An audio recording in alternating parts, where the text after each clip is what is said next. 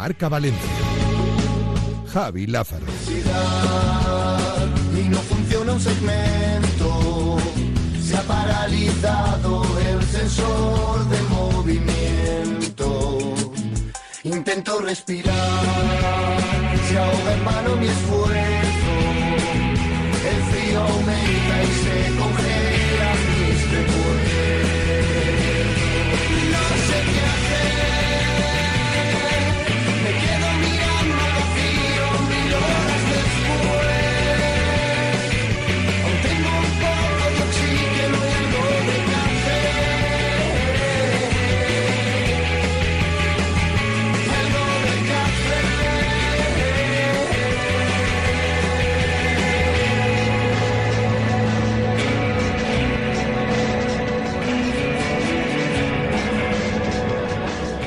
Hola, ¿qué tal? Buenas tardes, sean bienvenidos, bienvenidas a esta nueva edición de Directo Marca Valencia en este miércoles especial, como siempre, 17 de enero de 2024, una y siete minutos de la tarde. Llega el momento para hablar de deporte valenciano en la sintonía de Radio Marca en este miércoles que nos permite abrir el programa hablando de toda una final, la que va a disputar el Levante femenino. Claro que sí, después de ganar ayer en la prórroga al Atlético de Madrid. Lo consiguió 1-3, semifinal de la Supercopa de España. Lo hizo en Butarque y el próximo sábado va a tener un rival esperando. ¿Cuál? No lo sabemos todavía. Va a salir esta tarde de ese compromiso entre el Barça y el Real Madrid. Entre los dos tendrán que quedarse uno de ellos fuera, porque desde luego quien tiene que estar el sábado ya de forma oficial y segura es el Levante Unión Deportiva, el equipo femenino que busca un título, busca la Supercopa Española, lo va a tener difícil, sea quien sea el que pase. Obviamente hay un favoritismo claro para el Barça, como es habitual en todas las competiciones, pero de momento el Barça tiene que ganar un primer partido, si quiere verse las caras contra el Levante. ¿Lo ganará hoy? Bueno, pues a priori parece el absoluto favorito del torneo y del partido, pero oye, alguna vez le han encontrado las cosquillas al Barça, ¿por qué no pensar que pueda ser o bien el Levante el sábado o bien el Madrid hoy y a partir de ahí que la batalla del sábado sea otra diferente. Pero en definitiva lo importante es que ayer el Levante desde muy prontito se puso por delante, es verdad que el partido se hizo muy largo con el 1-1, llegó el momento de la prórroga, partido muy equilibrado y desde el banquillo buenos movimientos, ¿eh? aparentemente de José Luis Sánchez Vera acaba por hacer que el Levante acabe ganando el partido con esos Dos tantos de Gaby Núñez que, definitiva, lo que hacen es llevar al Levante hasta el sábado, hasta el partido eh, final, hasta la búsqueda de un título. Y de verdad, en los momentos actuales del Levante Unión Deportiva, yo creo que no se puede decir otra cosa que gracias a este equipo de jugadoras, a este cuerpo técnico que está permitiendo que el Granota, el seguidor del Levante Unión Deportiva, que lleva una temporada para echarse a dormir, para intentar pensar que todo esto es una pesadilla después del último año, porque es lo que le está pasando al Levante, esa es la verdad, eh, que tiene miedo por el futuro que vendrá y sobre todo si hablamos de fútbol femenino, porque no sabemos cuál va a ser el futuro económico de la sección. Bueno, pues por lo menos mientras el Titanic va viendo cómo entra el agua, que veremos si luego tiene salvación o no, no queremos ser tan, tan exagerados, lo que sí que tenemos claro es que se da una realidad muy, pero que muy clara, que es que de momento se puede llevar toda una final a la boca el próximo sábado. La enhorabuena para el Levante y también la emoción, las ganas y la voluntad de que esto mejore, de que esto continúe en clave Copa. Y así que miramos hoy a Mestalla. A las 8 de la tarde a lo que tiene que pasar entre el Valencia y el Celta. La vuelta de Benítez, la presencia de Baraja como duelo seguramente más llamativo. Duelo de entrenadores, duelo de leyendas del Valencia Club de Fútbol que hoy, por supuesto, vamos a repasar en este programa. Y un duelo que obviamente tiene porra del Casino Cirsa Valencia. Un duelo que lo que viene a decir es, bueno, usted quiere llevarse una cena por el morro, usted quiere ir al Casino Cirsa Valencia por la patilla y encima cenar, bueno, pues sencillísimo. Intente usted acertar en el 639-465-832 el resultado de esta noche. Pero para eso tiene que mandar una nota de audio. Si es usted de los nuevos, se lo digo claramente, por eso le hablo a usted, porque en general hablo de tú a mis habituales. Pero a usted sí que le cuento que 639-465-832, coge su móvil, manda una nota de audio y dice, muy importante, muy importante, mi porra del Casino Cirsa Valencia es y entonces en el caso concreto de hoy nos manda el resultado del Valencia Celta. Como si la eliminatoria coopera, recuerdo lo de siempre. El resultado es válido hasta los 90 minutos, que si no luego viene el lío de no, yo dije en el partido, yo dije... en-". No, no. En los 90 minutos. Si es empate, es empate. Si es victoria de uno o de otro, en 90 minutos. Lo demás, más allá de que el partido pueda llegar a la prórroga o pueda llegar a los penaltis, ahí ya eh, no entra en lo que es la porra del Casino Cirsa Valencia. Así que directamente cerramos lo que es esa porra con el resultado que se dé en los 90 minutos. En un partido, ahora le vamos a preguntar a Luis Cortés qué novedades trae después del entrenamiento de ayer por la tarde, después de ver la convocatoria de esta mañana y obviamente ya todo preparado para que a las 8 de la tarde, además, Mestalla presente, como siempre, ya es casi un habitual, una entrada exquisita. Es lo que esperamos, ese ambiente, el colorido y sobre todo la sensación de que en la grada, en la calle, en el valencianista medio, hoy hay ganas de fiesta. Hoy hay ganas de disfrutar con, oye, mucha ambición, y la ambición lo que te lleva es hasta cuartos de final, para intentar que hoy, esta noche, el Valencia vuelva a tener esas noches broncas, no lo sé, pero muy, muy, muy, muy, muy coopera. Y con ello, ojalá consigamos eh, sentir ese Valencia que vuelve a ser competitivo en las rondas importantes. Pero para eso, hoy primero, hay que hablar del Celta de Vigo. Y lo vamos a hacer y mucho, obviamente con la última hora de los dos. Vamos a escuchar a Baraja, que habló ayer por la tarde. Vamos a hacer un pequeñito resumen para que tengas claro qué es lo que dijo el técnico vallisoletano. Hoy tenemos cita con un ex de los dos, pero sobre todo con un valenciano y valencianista de pro, como es Juan Sánchez, que va a pasar por este programa. Hace mucho tiempo eh, que no hablamos con el bueno de Juan. Y quiero preguntarle hoy, eh, sobre todo, cómo es esto de ver en un banquillo y en otro porque Juan, mm, desde luego, eh, va de aquí para allá, tiene verdad que ahora mismo mucha necesidad de estar cerca eh, directamente de, alguien como, como Bryce Méndez en la Real y todo esto, pero se mueve mucho por Vigo y se mueve mucho por Valencia.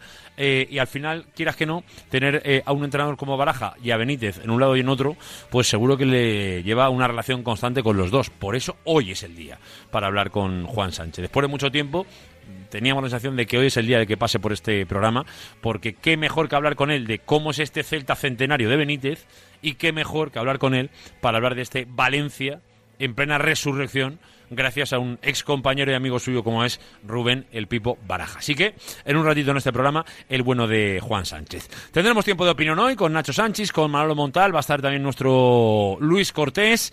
Tenemos cita, como decía antes, con él actual finalista de la Supercopa. Luego hablaremos con José Luis Sánchez Vera. Vamos a repasar en el mundo de la canasta, sobre todo cuestiones muy relevantes, como por ejemplo lo que puede hacer Valencia Básquet ante Zaragoza, con lo que se juegan hoy las chicas en clave Euroliga. Y hoy es miércoles. Y en el tramo final de este programa te queremos contar una historia muy, muy, muy peculiar porque te va a interesar. Yo estoy convencido que te va a interesar. Hoy tenemos cita y si todo va bien, el curso de entrenador nos va a permitir eh, que, forme parte de nuestro curso de entrenador. Hoy lo vamos a afrontar desde un punto de mira eh, muy claro, que es el de la gestión de crisis. Eh, os invito a que conozcáis hoy la historia de un entrenador valenciano que se llama Rubén Sellés, que está en la Premier, que está ahora mismo gestionando un equipo en muchos problemas, muchos, muchos problemas, y que además a día de hoy tiene un desgobierno absoluto en la dirección. No hablo del Valencia, no hablo del Valencia, hablo del Reading. Ya lo sabéis que es un club que tiene empresario asiático, que desde luego parece que, no voy a decir que ha desaparecido, pero da la sensación, porque al club se lo comen las deudas, y de momento, de momento, Rubén es el entrenador de este Reading que eh, intenta sobrevivir eh, prácticamente sin, sin un dueño o sin una dirección general que le pueda poner sobre todo solución al problema. Por lo que yo he estado investigando, o por lo que eh, me cuenta más o menos también el entorno del propio Rubén, aquí la única solución es que llegue un empresario nuevo y acabe comprando el club. O es la ilusión que tiene todo el mundo en el Reading. Y ahí le está dando vueltas yo y digo, esto me suena a algún club. Esto me suena a algún club que también está esperando que haya algún empresario que ojalá llegue y cambie eh, al dueño eh, en cuestión. Pues vamos a ver cómo se gestiona eso desde el banquillo. A lo mejor Rubén Sellers nos puede contar un poquito más cómo se siente uno cuando tiene un tipo de dueño de esta manera. ¿no? Bueno, pues hoy el curso de entrenador va a andar por, por ese camino. Os invito que a eso de las 3 menos 20 más o menos estéis con nosotros para conocer la historia de Rubén Sellés, que en su momento, por ejemplo, estuvo entrenando eh, al juvenil del Valencia Club de Fútbol.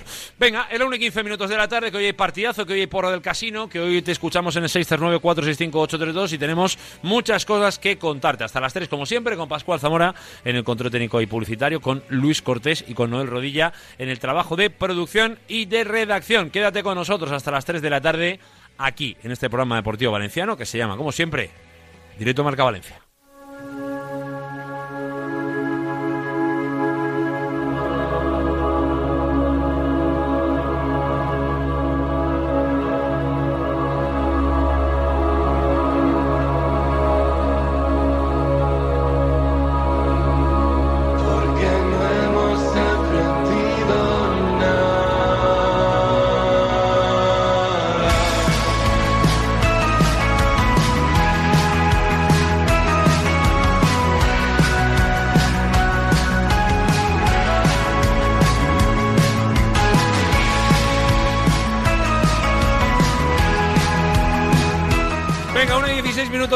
La tarde. Hola Luis Cortés, buenas. ¿Qué pasa? ¿Cómo estáis? ¿Cómo está la plantilla?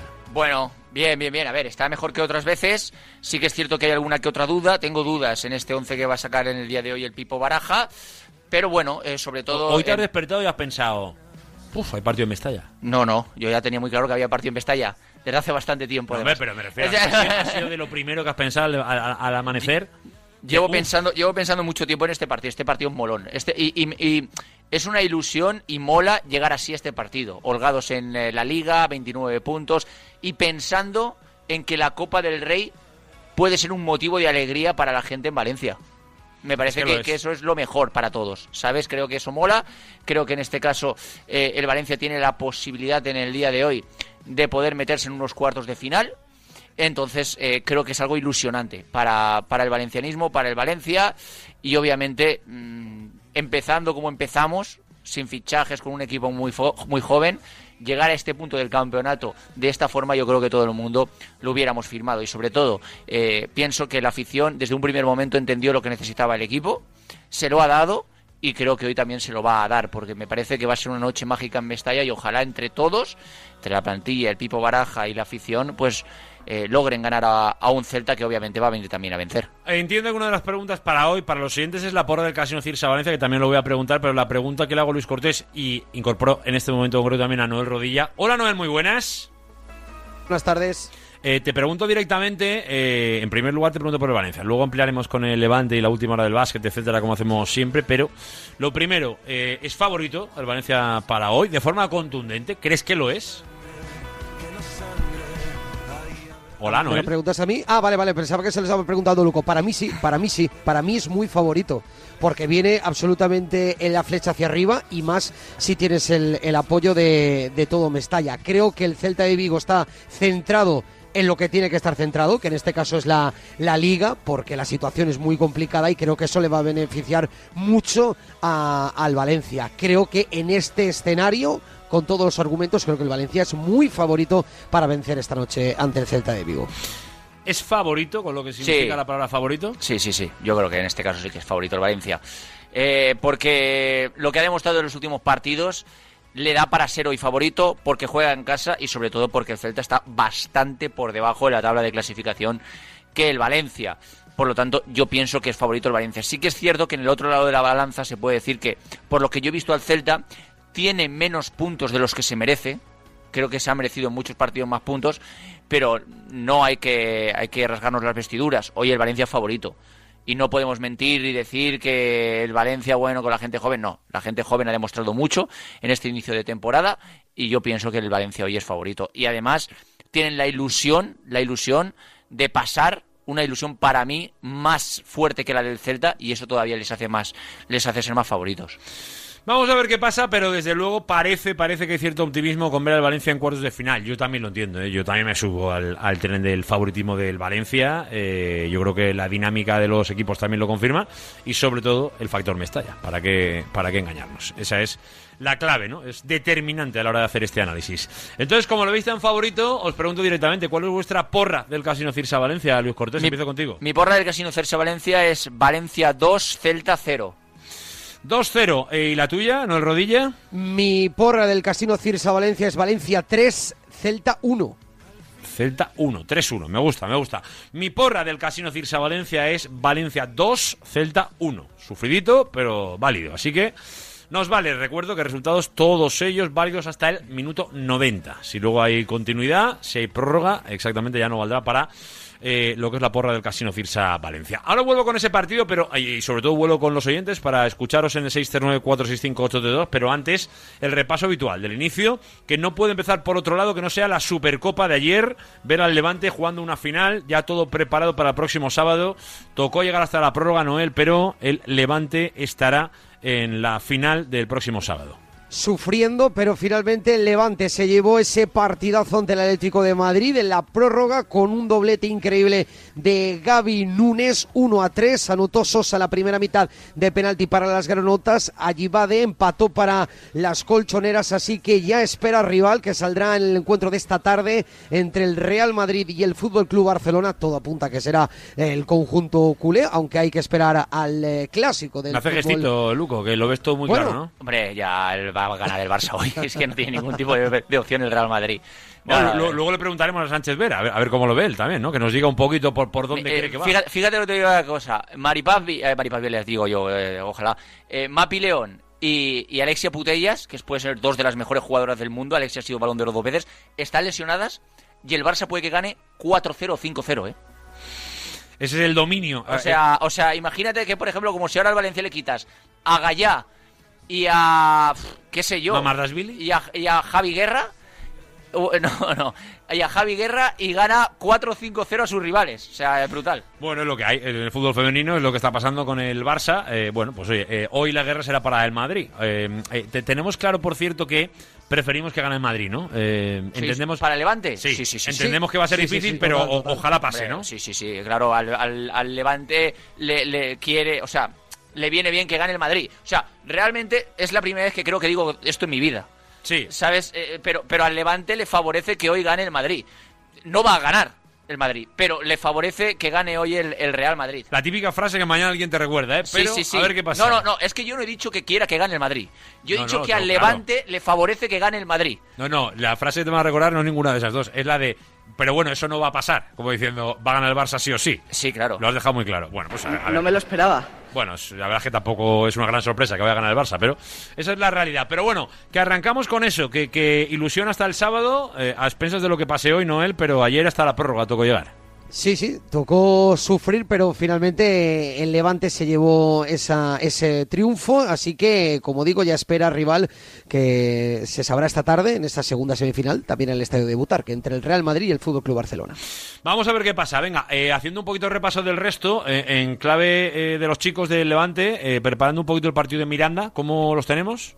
Con eh, esa segunda sesión de la semana, también en la Ciudad Deportiva de Buñol, sin novedad en el grupo, con Iván Romero junto a todos sus compañeros, así que una nueva sesión de entrenamiento, mañana el equipo, diez y media, también en Buñol, que en esa tercera y ante penúltima sesión antes de enfrentarse el próximo domingo, cuatro y cuarto, ante el Mirandés. Vamos a ver qué pasa. Antes de llegar el fin de semana y antes, por ejemplo, de preguntarte por los chicos y todo esto en el clave baloncesto, que, que obviamente también eh, va acercándose el partido ante Milán, etcétera, eh, pero es más importante lo de las chicas. Eh, Zaragoza marca el camino. El duelo ante Zaragoza nos dirá si de verdad este equipo está preparado para seguir en Euroliga, Noel.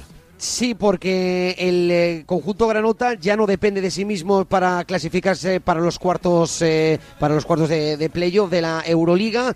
Eh, por lo tanto, tiene que conseguir vencer en los tres partidos que restan y esperar que Esquío pierda al menos dos. Esquío, por cierto, se enfrenta esta tarde en Francia ante Asbel, ante el Lyon, y también tiene que enfrentarse ante Zaragoza. No hay que olvidar que Valencia Basket le esperan los tres últimos encuentros de esta máxima competición continental. Los juega en la Fuente de San Luis ante Zaragoza, ante Esquío y ante el DVTK de Hungría, precisamente los tres rivales que están ahora mismo segundo, tercero y cuarto clasificado lo jugará con todo el equipo al completo, así que esperemos que hoy Valencia Basket consiga la primera de las tres victorias que necesita para estar en la fase final de la Euroliga. Eso es lo que queremos y eso es lo que deseamos. A ver si poco a poco se van sumando victorias. ¿Algún detalle más que tengamos que apuntar aquí a la audiencia de Radio Marca, Noel? Bueno, bueno, Javi, si quieres, hacemos una, eh, rebobinamos, volvemos si quieres con el Levante, porque estamos a la espera de que el conjunto granota haga oficial el primer fichaje en este mercado de invierno. Contamos que el Levante lo tiene de color negro para poder in- inscribir a algún jugador, porque mm, a nivel económico ya sabemos cuál es la situación y también, por supuesto, eh, con la cuestión del fair play financiero. Bueno, pues ayer los compañeros de Sin Tregua eh, eh, adelantaron que Levante eh, ha llegado a un acuerdo o está muy cerca de hacerlo eh, para hacerse con los servicios de Alfonso Pastor, guardameta del filial de Sevilla, que por cierto la pasada temporada jugó en la eh, UEFA Champions League por problemas de los porteros del primer equipo, pero que se marchará cedido hasta final de temporada. Llega a coste cero, tiene interés de diversos equipos, tanto de segunda división como de primera federación. Estaba en el, en el horizonte el posible Eldense, me informan que el conjunto alicantino eh, no será el destino para el guardameta, el futuro guardameta del Levante, así que estaremos muy atentos a los próximos días. Vamos a estar atentos, claro que sí, de lo que vaya pasando, a ver si el Levante ya incorpora al nuevo guardameta. Eh, pues eh, lo vamos a dejar aquí, no es rodilla. Te mando un abracito grande, ¿eh? Un abrazo, Javi. Hasta ahora, gracias a Noel con la información del básquet, del Levante, del Levante femenino, por supuesto, con una final a las puertas. Igual que estamos ya muy expectantes con lo que pasa esta noche en Mestalla y escuchamos a la audiencia de Radio Marca en el 639-465-832. Como siempre, el WhatsApp de Radio Marca. Venga, os escuchamos aquí, la familia siempre y la terapia con el casino Cirsa Valencia. Venga. Buenas, Rafa de Benicala. ¿Qué Mi pasa, porra Rafa? para el Casino Cirsa A Valencia es Valencia 1, Celta 1. 1-1. Venga, más. Buenas tardes, Muy soy buenas. Jessica desde Valencia A ver. y mi porra para el casino Cirsa Valencia es Valencia 2, Celta 1. Gracias. Me gusta mucho ese resultado. Ese 2-1 me gusta mucho. Venga, más. Buenos días, Radio Marca Valencia. Buen día. Aquí van de la Cruz Cubierta. Iván, ¿qué pasa? Mi porra para el Casino Cirsa Valencia es Valencia 3, Celta 0. Vamos a por la copa. Vamos, Amun, Amun. Gracias, amigo. Buenos días, Radio Marca. Buen día. Soy Sento de Paterna. Ver. Mi porra para el Casino Cisa Valencia es Valencia 3, Celta 0. 3 Buen día, Radio Marca, Bon Salva dia. A ver, desde Salva, Manises. Mi porra del Casino Cirsa Valencia es Valencia 3, Celta 1. ¡Vamos! ¡Amunt! Hola, buenas, soy Tony de Benicalab. Mi resultado para la porra del Casino Cirsa Valencia es Valencia 1, Celta 2. Venga, un saludo. Buenas tardes, Radio Marca. Elías desde Valencia. Mi porra para el casino Cirsa Valencia es Valencia 1, Celta 2. Venga, buenas tardes. Vamos. Pues ya lo sabéis, ¿eh? que es el momento exacto para participar. Hasta las 3 de la tarde tenéis de tiempo. ¿eh? Ya lo sabéis que es eh, en concreto el momento para darnos vuestra lo que es vuestra apuesta realmente, vuestra porra del Casino Cirsa Valencia en un Valencia Celta copero, que además eh, genera mucha ilusión, genera muchas ganas y que, oye, en 90 minutos hay un clasificado para cuartos. Así que a ver si sois vosotros los que sois capaces de eh, acertar el resultado de esta noche que se va a dar en Mestalla a partir de las 8. Os vamos a dar más datos, pero eso será después de esta primera pausita. Antes, os recuerdo cómo participar. 639-465-832, siempre el WhatsApp, para la porra del Casino Cirsa Valencia.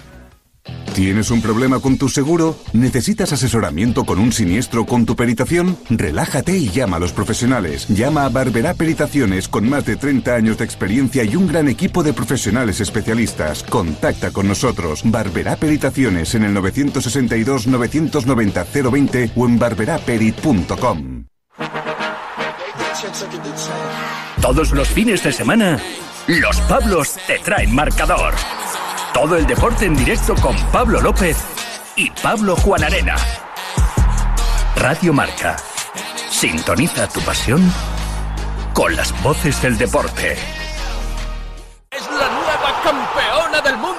Para llegar a lo más alto hay que entrenar muchas horas, pero sobre todo hay que contar con el apoyo necesario. En el mundo hay 100 millones de niñas que tienen el poder de aprender, decidir, liderar y prosperar en su vida. ¿Quieres ayudar a una niña a que sea una futura campeona? Manda un SMS con la palabra plan al 28022 y colabora con Plan Internacional para que nazca una campeona. Reescribe su futuro, porque el deporte también es cosa de niñas. Deja el fuego encendido que está calando el frío en las personas buenas que conocimos. No todo está perdido Estás escuchando Directo Marca Valencia con Javi Lázaro. si no es contigo. Bueno, es que yo creo que estos, estas eliminatorias lo único, digamos, que te puede dar un poquito de margen de, de favoritismo es a lo mejor que, que juegues en casa, ¿no? Porque, porque al final son, son partidos muy igualados. Para nosotros Mestalla es muy importante, creo que Mestalla eh, tiene su papel para jugar mañana en el, en el partido y además espero que un papel importante porque estoy convencido de que nos van a contagiar, de que nos van a empujar, de que van a, enchufar eh, al equipo más de lo que de lo que yo creo que va a estar y, y esta es la única un poco diferencia, ¿no? Pero ya vimos que el Celta en Liga nos costó muchísimo. Es un partido en el que generalmente el Celta es un equipo que no pierde el orden, que tiene ritmo, que tiene energía y que sabemos que pues, pues que se- en este, este partido uno se queda en la cuneta ya, ¿no? Bueno, sus sensaciones, eh, date cuenta que tuvo un esguince fuerte en la, rodilla. Los esguinces de rodilla generalmente son bastante molestos, no solamente cuando ya te has recuperado, sino que pasa aún el tiempo y a veces te, te sigue molestando porque además son pues, en golpeos, eh, en, los movi- movimientos cuando, cuando traccionas, cuando cambias de, dirección, pues bueno, pues entonces él ha ido teniendo molestias, ha ido soportándose ese dolor y, bueno, pues lógicamente esto siempre te limita un poquito más en cuanto al aspecto físico y, y demás, pero él ha hecho un gran esfuerzo por estar, por, por poder competir y es un dolor que tienes que ir llevando hasta que un, día se te va. Pero él es capaz de soportarlo y, y bueno, y de hecho esa aportación está siendo positiva y, está disponible, que es, que es lo que todos queremos. Con respecto a las rotaciones, bueno, no, no, es una cuestión de rotar o no, sino trataremos de poner el equipo que consideramos más competitivo para el tipo de partido que pensamos que nos vamos a poder encontrar mañana y, tratar dentro de lo posible pues acertar con, con las con las opciones que tenemos para poder pasar la eliminatoria. Pues sin duda que sin duda que lo es. Es una oportunidad de, pues de, darle a Mestalla con nuestro trabajo, con nuestro esfuerzo, con cómo afrontar el partido, pues de darle las gracias por cómo está apoyando al equipo, por cómo está soportándonos eh, durante esta temporada, por, por cómo está viniendo a ver los partidos, eh, pues, la ilusión que transmite el campo, nuestros aficionados, a, eh, que crean estos jugadores, que, que hagan que el equipo sea mejor eh, cuando jugamos en casa y, y esto es algo que lógicamente bueno, estaremos agradeciéndonos no solamente este partido, eh, yo creo que yo creo que muchos porque eh, yo creo que nos aporta nos aporta mucho el, el- el calor de Mestalla. de la necesidad se hace virtud. Entonces, como allí no, no invierten mucho en el primer equipo, que es un poco de lo que se quejan los aficionados, pues han tenido que tirar del segundo equipo, que está en segunda red y tiene siete futbolistas arriba que tendrán un valor de 150 millones y encima hacen que el equipo lo haga muy bien. Bueno, pues la necesidad hace virtud, eso es eh, positivo para ellos y lo han tenido claro y han tenido eh, el, acierto y la fortuna, porque a veces te encuentras hornadas que te salen muchos futbolistas de la cantera y a veces que no te salen. En su caso lo han, lo han medido bien, han valorado el tipo de jugador que querían y eso es lo que se- eh, están utilizando en el primer equipo. Si el Valencia diese un paso y le propusiese ampliar su contrato, tiene este y otro año más. ¿A usted le, le- le gustaría y lo vería con buenos ojos? ¿Se sentaría con el Valencia? ¿Cómo, cómo lo entendería? Me encanta la Copa del Rey y quiero disfrutarla mañana a tope contra el Celta de Vigo. Y esto es la, el único pensamiento que tengo es ese. no, realmente no. El mercado está abierto, con lo cual eh, puede pasar cualquier cosa. Esto ya lo sabemos, pero, pero es que yo creo que nosotros tenemos que concentrarnos realmente en la competición. Mañana tenemos un partido de Copa en Mestalla contra un gran rival. El Celta es un equipo que ya nos lo puso difícil en Liga y nos lo va a poner difícil en el partido de, de mañana y, tenemos que focalizar en eso. Ah, creo que es una competición bonita eh, que nos ilusiona a todos y tenemos que tratar de hacer un partido mañana pues que sea suficiente o dar el máximo para que sea suficiente eh, para poder ganar la eliminatoria y pasar. Esto es lo que me, me- en lo que me centro realmente, porque lo otro sí, bueno, el mercado está ahí y, y siempre cuando hay mercado abierto pues hay opciones de que alguien salga o que alguien llegue, pero, pero creo que merece la pena concentrarse en el partido de mañana que, que realmente es donde hay que gastar la, la energía. Bueno, pues ese es el Rubén Baraja que ayer por la tarde, a prácticamente un día de, arrancar el duelo copero, pues hacía un poquito esas valoraciones, algunas más, ¿eh? pero yo creo que había que quedarse con las más importantes. Ahí en esa rueda de prensa estuvo el bueno de, Luis Cortés. Eh, en líneas generales, un Baraja, bueno, pues oye, confiado, que tampoco quiere llevar las conclusiones más allá de lo que puede decir él o de lo que depende de él, ¿no? Que eso es al final ya casi un clásico en Baraja. Y bueno, pues a, ver lo que pasa en la Copa, ¿no? Eh, sin favoritismos e- exagerados tampoco. Sí, con mucha ilusión en eh, la Copa del Rey. Sí que es cierto que a nivel deportivo dijo que iba a meter la mejor alineación posible, la más competitiva según él. Es cierto que aseguró que Gallá sigue teniendo dolores en la rodilla después del esguince en esa zona que padeció hace unas semanas, que ha jugado con dolor, pero que lo ha sabido soportar y lo ha dado todo por el equipo, eh, pero que está disponible para el día de hoy y lo hemos visto entrando en la convocatoria en el día de hoy. Eh, si va a ser titular es una de las dudas que yo tengo, ahora hablaremos de ello. Hablo también de la vuelta de Yaremchuk y eh, como contamos aquí y avanzamos aquí en Radio Marca, si te acuerdas Javi Lázaro, pues eh, contamos por primera vez que Andrea Almeida está tocando balón, que Sí. ya está haciendo ejercicios suaves con la pelota sobre el césped en solitario, que obviamente después de tocar balón, eh, pues los médicos regulan ese trabajo con algunos trabajos de carga y descarga. En algunos días les dan más carga de trabajo y otros sirven para descargar, pero en definitiva ya está tocando balón. Una noticia que avanzamos aquí en, en Radio Marca. Él lo admitió ayer en rueda de prensa y aseguró, como también contamos ese día, que las sensaciones de Andrea Almeida están siendo buenas y que está evolucionando, evolucionando de forma favorable. Mm, Yo, la- lo que nos cuentan aquí en, en Radio Marca es que siguen sin ponerle fecha. No vamos a dar una fecha nosotros. Nunca le hemos dado. eh, porque siguen sin ponerle fecha. Habló ayer el Pipo Baraja. mm, A ver si lo podemos aprovechar en la frase que, que creo que literalmente dijo. Va a ver si lo podemos aprovechar eh, a final de temporada. Bueno, final de temporada está muy abierto, puede ser el último mes, los últimos dos meses, etcétera. Bueno, eh, los médicos siguen sin ponerle plazo al bueno de André Almeida. Eh, obviamente, todo va encaminado a ver que está en la recta final, pero esa recta final puede ser más larga o más corta. Así que él está evolucionando bien, las sensaciones están siendo buenas. Cuando él decida que tiene que volver, pues volverá.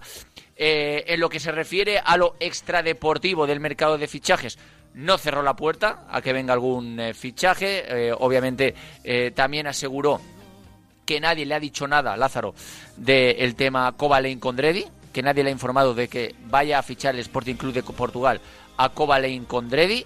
Es una pregunta que además le, hizo servidor. El resto, bueno, dijo que el mercado está abierto y que puede pasar cualquier cosa. Eh, y en el caso de, de su futuro, vino a decir que, bueno, que le encanta la Copa y que está focalizado en ese partido de mañana, eludiendo así la pregunta sobre una posible renovación más allá de 2025. Sinceramente, yo creo que todavía es pronto. Supongo pronto. Para sí. hablar de la renovación del Pipo Baraja, no por eso no es merecida, creo que se merece obviamente la renovación, pero claro, estamos ahora mismo inmersos en una temporada, eh, todavía 2024 que acaba de comenzar porque estamos en el mes de enero, yo incluso eh, creo que el Valencia haría bien, o sea, no haría mal en eh, poner uno- una renovación encima de la mesa, pero, pero tampoco es que mm, vaya tarde el Valencia todavía, ¿no? Eh, también aseguró que, que, que no iba a hacer hipótesis en el mercado de fichajes cuando le preguntaron también sobre si firmaría quedarse como está, que no hubieran salidas. Creo que sinceramente, y es lo que piensan los miembros del cuerpo técnico, que es muy complicado que vayan a haber salidas viendo cómo se está desarrollando el mercado. Es decir, eh, es cierto que se está gastando algo de dinero en la Premier, pero no de forma excesiva. Es decir, es, es cierto que el Bayern de Múnich, sobre todo en el centro de la defensa, tiene que hacer un latigazo económico, pero que eso yo creo que no va a afectar al Valencia. No hay grandes movimientos este año. No, eh, eh, por de eso entrada de momento, vamos. Estamos por- todavía 17 y es raro ya. por eso en el Valencia entienden que no va a haber eh, ninguna marcha fuerte en el Valencia. Obviamente, esto es el mercado y puede pasar cualquier cosa. E igual mañana, me lo invento, se lesiona el portero del, no sé, Aston Villa o el West Ham Bueno, o el Brentford y vienen a por Mamardasvili. No digo que no, pero a día de hoy, en lo que se refiere a marchas, están bastante tranquilos. Mm, eh, iba a decir yo ahora una cosa que se me acaba de ir de, de la cabeza. Ah, sí, eh, mucha gente señalaba a Javi Guerra. Nosotros aquí contamos, eh, lo hizo Diego Picó en Marca Transfer, un seguimiento del Manchester United. Ya avanzamos y adelantamos nosotros, eh, creo que fue antes de Navidad, cuando cazamos esa reunión entre Javi Garrido, agente de Javi Guerra, y el Valencia, en la ciudad deportiva de Paterna, que Javi Guerra no iba a salir en este mercado de invierno. Bueno, todo eso parece que se va a cumplir y que Javi Guerra en este mercado de invierno no va a salir del Valencia. Es verdad que estamos a mitad de mes, bueno, ya está superado el, Ecuador de- del mes, ya estamos un poco en la recta final, podríamos decirlo así, y bueno, pues ya venimos hablando y mucho de cómo está pasando las cosas del mercado del Valencia, pero oye, esa realidad podemos hablar un poquito más luego, porque hoy la mirada obviamente va hacia lo de Mestalla, y estando ya eh, tan cerquita del partido, no sé si es más fácil o difícil de, de dar un equipo. ¿Cuántas rotaciones prevés? Eh, no sé si hay un cambio muy grande respecto a los partidos ligueros. Eh, ¿Cuál es tu previsión, Luis Cortés? Bueno, eh, hoy se ha concentrado el equipo, como hemos podido ver en nuestras redes sociales, arroba RM Valencia ya tienen el vídeo. A las 12 del mediodía ha salido el autobús del Valencia Club de Fútbol desde Mestalla rumbo al hotel de concentración.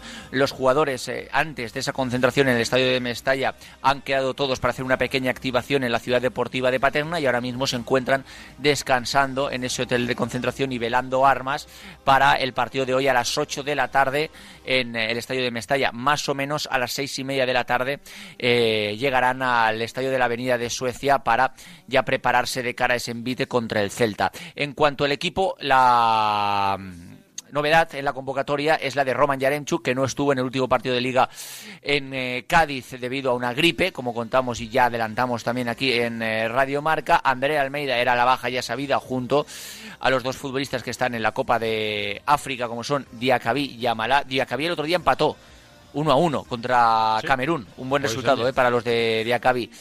Eh, y además eh, de eso, bueno, pues ha entrado Gallá en la convocatoria. Ya dijo en el día de ayer el bueno del Pipo Baraja que iba a estar disponible. No sé si va a ser titular. Yo voy a ponerlo de titular porque a pesar de los dolores en la rodilla, es un partido importante. La plantilla está muy ilusionada con este envite. Y no es que lo hayan señalado el rojo, pero sí que quieren pasar porque quieren estar a full en cuartos, porque les ilusiona mucho la copa y creen que le pueden regalar una noche ilusionante a Mestalla. Por lo tanto, yo creo que va a estar soportando el dolor en esa rodilla José Luis Gallá y va a jugar en el día de hoy. Por cierto, eh, de canteranos ha entrado Torbi, ha entrado Yarek y ha entrado Pablo Gosalves. Han sido los tres canteranos que han entrado en la convocatoria en el día de hoy. Si tengo que poner un equipo, va a ser Jaume Bajo No es Palos. obligatorio, pero me ayuda un poco. Sí, sí, Jaume si Bajo quieres- Palos volverá Jaume dos años después a jugar en Mestalla.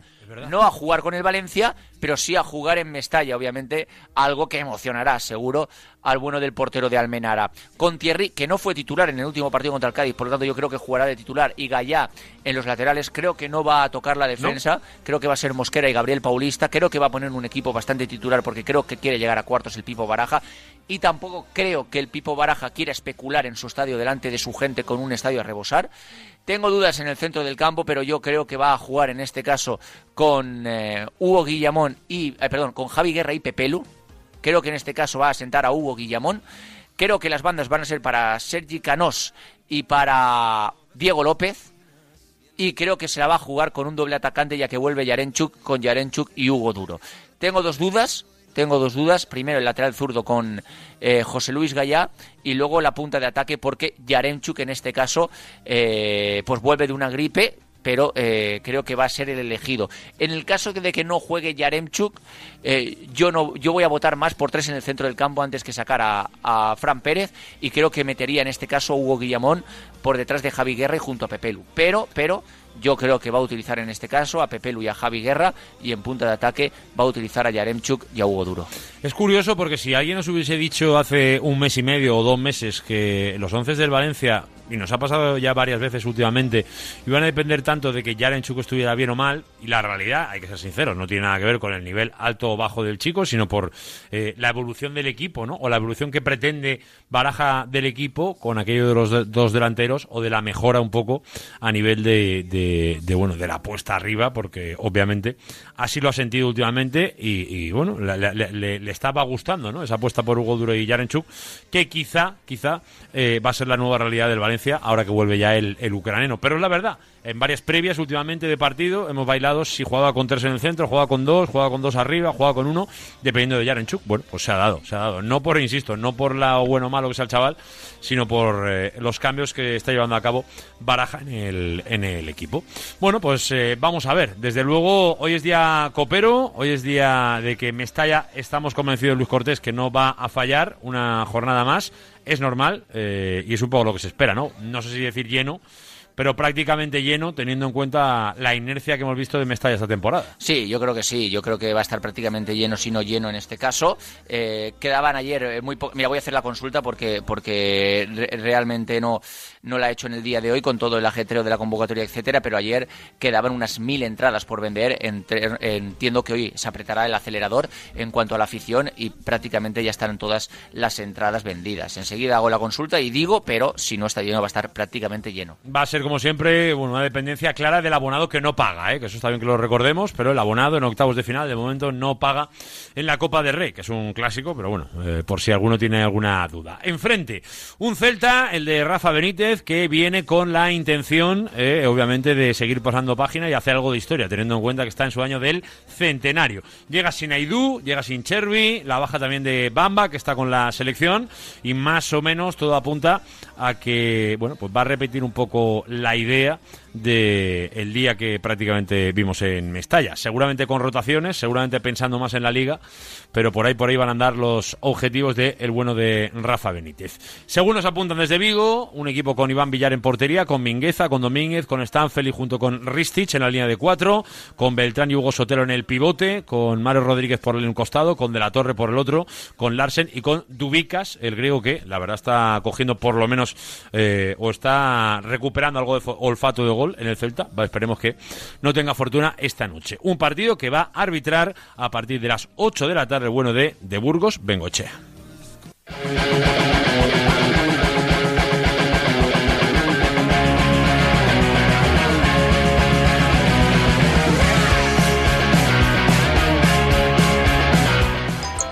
Venga, vamos con mensajes. 639-465-832. Vamos. Eh, mi porra del casino Cirsa Valencia es Valencia 4, Celta 1. 4-1, apuntamos. Venga, otro. Buenos días, Jesús desde Valencia. A ver, Jesús. Mi porra Casino Cirsa Valencia es A ver. Valencia 5, Celta 0. Uh, 5-0, esa no es mala, ¿eh? Nada mala. Buenas, Radio Marca, soy. Pablo desde Sotechera. Mi porra para el Casino Cirsa Valencia de esta noche es Valencia 1, Celta 0. Gol de Don Javi Guerra. Chao, chao. Mi porra para el casino Cirsa Valencia es Valencia 3, Celta 1. Amunt. Venga, más. Hola, buenas tardes, Radio Marca. Mira, soy Miguel de la Fonteta. Miguel, ¿qué pasa en la Fonteta? Eh, mi porra para el Casino Cirsa Valencia, para el partido de esta noche Valencia-Celta, es Valencia 2, Celta 1 y el gol de la victoria en el minuto 89. Uh, a vale, a ver si lo acierto. Venga, el último. Hola, buenas tardes, soy José de Catarroja. A ver, José. Mi porra del casino Cirsa Valencia es Valencia 2, Celta 0. Gracias, amigo. Pues a seguir participando, que todavía queda más de una hora, ¿eh? hasta las 3 de la tarde. Ya lo sabéis que siempre está abierto el Casino Cirsa Valencia para escucharos, para desde luego que participéis y lo más importante, para que os llevéis la cena que está en juego, que para eso hay que acertar el resultado. Hoy a las 8 en Mestalla, Valencia Celta. Lo tienes que hacer es mandar tu nota de audio al 639-465-832 y nos dices el resultado. Mi porra del Casino Cirsa Valencia es y nos dices qué va a pasar en los 90 minutos de este Valencia Celta.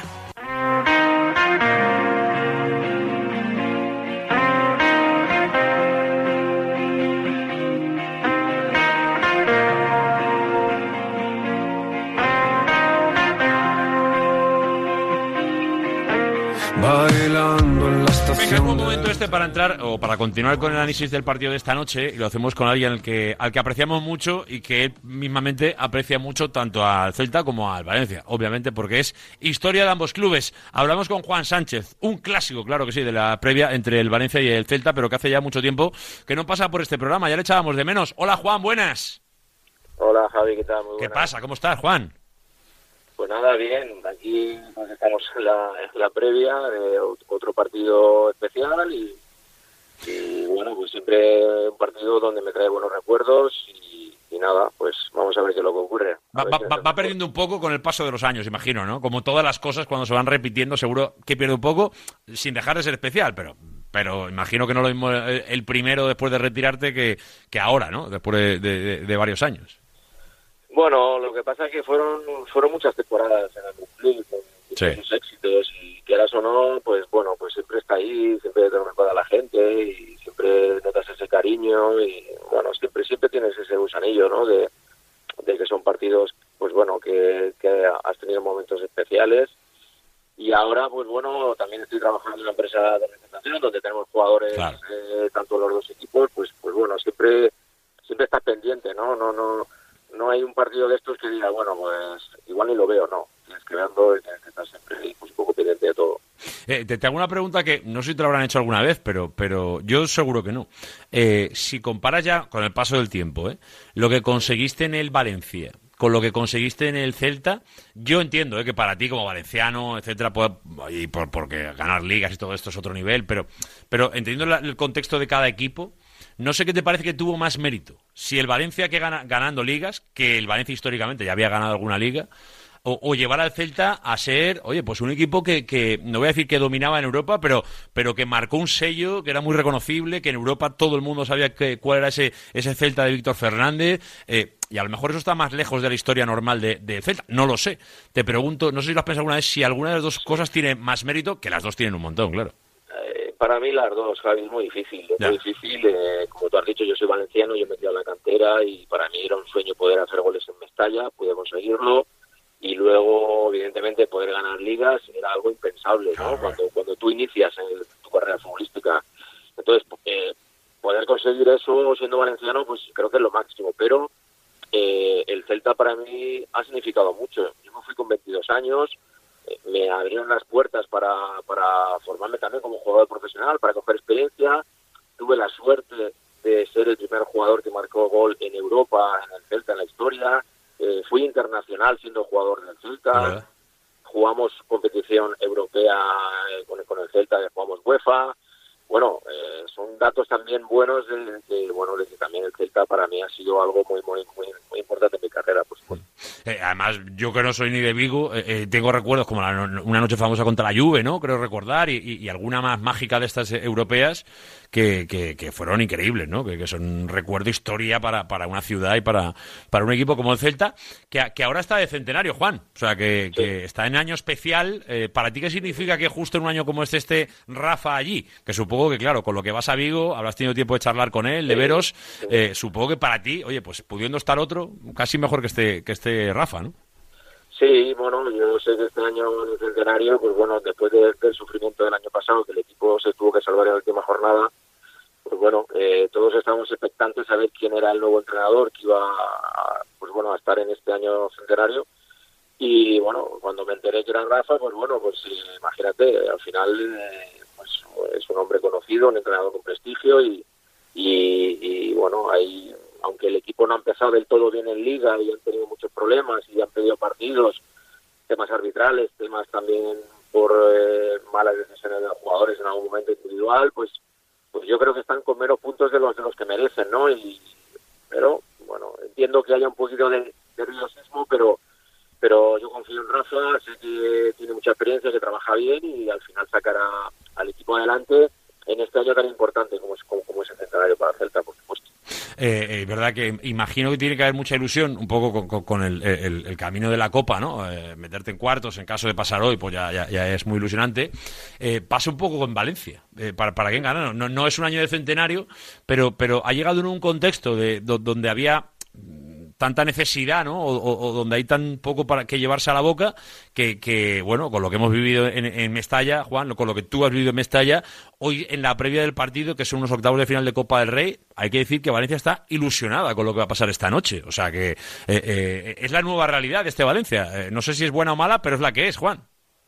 No, hombre, yo creo que es muy buena. eh, evidentemente todos sabemos que pues que el equipo con todas las dificultades que ha tenido la comisión de la plantilla, donde el propietario no ha querido invertir no ha querido gastar en, en más jugadores, pues yo creo que el equipo está en una situación muy buena. Yo creo que que Rubén está haciendo una gran temporada con el equipo, con, la, con las armas que tiene y, y, y a partir de ahí, pues eh, yo creo que la, que la afición eh, está contenta, está con ganas y bueno, yo creo que la Copa siempre se han vivido aquí noches muy bonitas y, y ahora como es a un partido único, pues yo creo que tiene un poquito más de más de magia, más de, bueno, que yo creo que la afición pues eh, considera que bueno que, pueden llegar lejos también en esta competición y, y como te has dicho, seguro que en Mestalla pues habrá un gran ambiente y bueno, pues intentarán dar pasos hacia adelante aunque la liga estén cómodos. Yo creo que al final eh, el Valencia históricamente tiene que intentar siempre poder llegar lejos donde,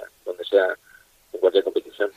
Desde luego que sí. Eh, eh, más o menos ya, lo hemos mezclado, pero, pero por hacer la pregunta como tal, eh, eh, tiene, tiene mérito lo de, lo de Rubén, ¿no? Lo, del Pipo. Eh, por por, por, eh, dónde tiene el equipo Y, bueno, tú que trabajas mucho con cantera y con, y con chavales, pues por, por, apostar por, por aquellos que, que, venían pidiendo paso cuando, bueno, pues desde la administración, digamos, no, no, no, no te dan lo que necesitas. Pues eh, ha, ha, echado mano de, de, la cantera y, y, fíjate cómo debe ser de buena la cantera de Valencia, que fíjate cómo la ha ido, ¿no?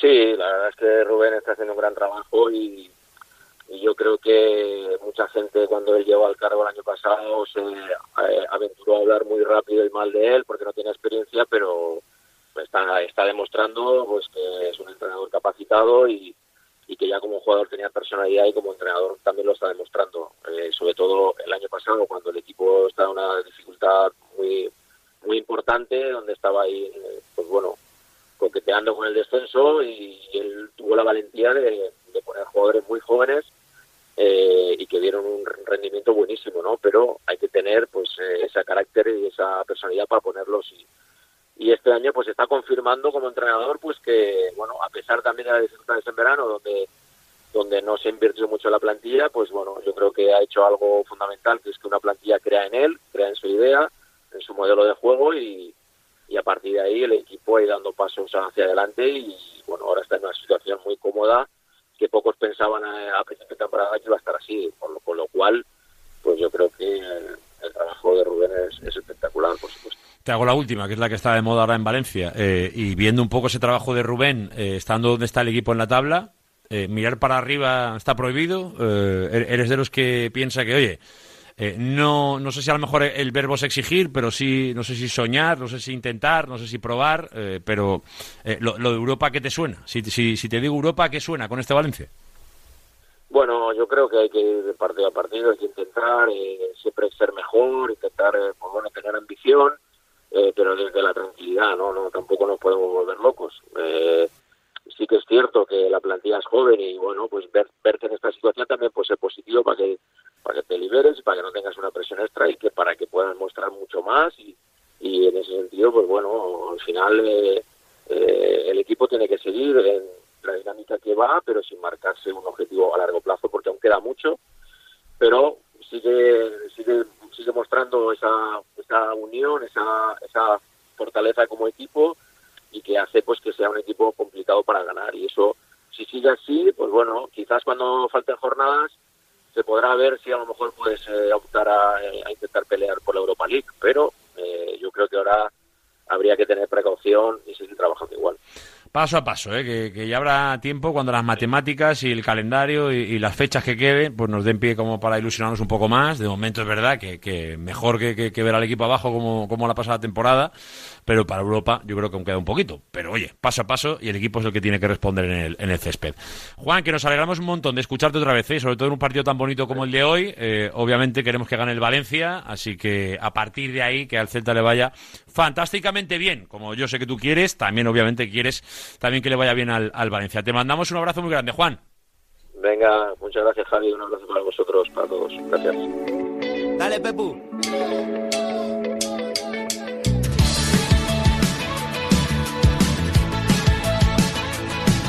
Juan Sánchez, desde luego siempre, ¿eh? siempre es un orgullo y un honor poder escuchar a una leyenda del Valencia Club de Fútbol como Juan Sánchez y, y qué mejor, bueno, alguien que lo conoce muy bien es Diego Pico. Hola Diego, buenas. Muy buena gente. Muy buena gente Juan Sánchez. Juan Sánchez. ¿eh? Ah, muy, buena, muy buen agente, no muy buena gente. No, no es lo mismo. La, vale. la, la, la, A va, va, antes o va después? Le valen las dos. Ah, vale, vale. Porque vale, es buena gente y es buena gente. Vale, vale, vale. vale. Perfecto, Yo perfecto. Creo que, que he sabido diferenciarlo. Y tiene, y tiene, algún jugador interesantito. Hombre, y tanto, joder. Muy sí. Interesante, interesante. Él, ya ha hecho carrera, porque a él no le hace falta tampoco hacer mucha más carrera. Pero, pero es verdad que con lo que tiene puede hacer más, más cartera eh, y más agenda. En la, Hombre, en las por dos supuesto, cosas, por supuesto. En las dos cosas. Eh, sigue aquí Luis Cortés y simplemente para hablar de un tema que eh, hoy, esta mañana, podías leer en el diario Marque que publicaba el bueno de, de Diego Picó. Leo el titular: el Sporting de Portugal dispuesto a pagar 5 millones por Coba, pero no por la mitad de la ficha. ¿Qué quiere decir esto exactamente, Diego Picó? Bueno, a ver, eh, la, la, negociación entre, bueno, el que está llevando la, la operación, que es, es Jorge Méndez, y el, y el Sporting de Portugal, no digamos Sporting de Lisboa, que luego los pizarritas no, sí, nos, va, crujen, nos crujen. Hay que actualizarse, eh, lo que hay. Sporting de Portugal, eh, bueno, está, están en ello, ¿no? Ahora mismo está paralizada por lo siguiente. Eh, el precio de salida del jugador en un principio son 10 millones de euros. Aquí nos puede parecer exagerado. eh, Un poco, pero bueno. Quizá en Portugal también. Si los pagasen. Pero, mal, eh, bueno, eh, la operación está en marcha. Al final aquí se va, se va a decidir por detalles. En la historia, el, eh, el Sporting de Portugal está dispuesto a hacer ese desembolso de esos 5 millones, 4 millones, por ahí, más o menos, pero no por el 50% del jugador. O sea, quiere subir el porcentaje del jugador. Esto es, pagar menos, vamos, o sea, al final es... O por lo menos llevarme más. Igual te pago lo mismo, pero en vez de 50, dame el 80, dame el Exacto, 90, dame exacto. el... Están, están barajando eso, que el Valencia no se quede un 50% de futbolista, que se quede un 20, un 25, que ahora mismo creo que es donde puede estar la- eh, el negocio. Da la sensación de que por las cifras que se están barajando, la operación se puede hacer, uno, porque al Valencia esos 4, 4 millones y medio, eh, incluso 5, le daría igual casi dar el 80 que, el 50, no es lo mismo, pero al final es un muy buen precio. Yo creo que es un justiprecio, ¿no? La verdad que está de, que está de moda tanto esta, esta palabra. Eh, y a el Sporting de, de Lisboa, o sea, Sporting de Portugal, perdón, no le, no le vendría nada mal. Es un jugador que les ha entrado por el ojo. En Estoril no ha hecho malos partidos y ellos creen que es un futbolista al que le pueden sacar un rendimiento deportivo y económico. Recordar la- aquellas frases de, de Manuel Llorente, ¿no? Siempre que decía, hay que sacar un rendimiento deportivo, pero también económico, Sí, ¿no? sí. Eh, que, que le insistía mucho el bueno de, el bueno de Manolo, ¿no? Cuando, cuando dirigía o era el presidente o incluso eh, consejero delegado del Valencia.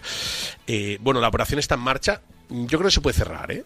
Me da la sensación de que es una operación que se podría, que se podría cerrar en unas cantidades a lo mejor no tan altas para, para el Valencia, pero, pero, pero sí beneficiosas, ¿no? Eh, yo creo que el Valencia no Eh, este daba- es el, el mundo eh, dominado por agentes, eh, pues podemos decirlo, ¿no? yo Digo, creo que el Valencia no daba mucho por, por encontrar un club que pagara un buen dinero por, por Lo digo por eso, lo digo por eso. Lo Pero digo porque bueno. a veces te toca pagar el sobreprecio. Pero ha hecho una cosa bien el Valencia, no perder el control del jugador. Que siempre, yo siempre digo lo mismo, no hace falta que pierdas el control del jugador, ten el control del jugador porque estas cosas pueden pasar, Hmm. ¿vale? Te puede caer, te puede caer el chollo, ¿no? Estábamos hablando de que, de que Renan Lodi acaba de fichar por el Agilal por 20 millones de euros.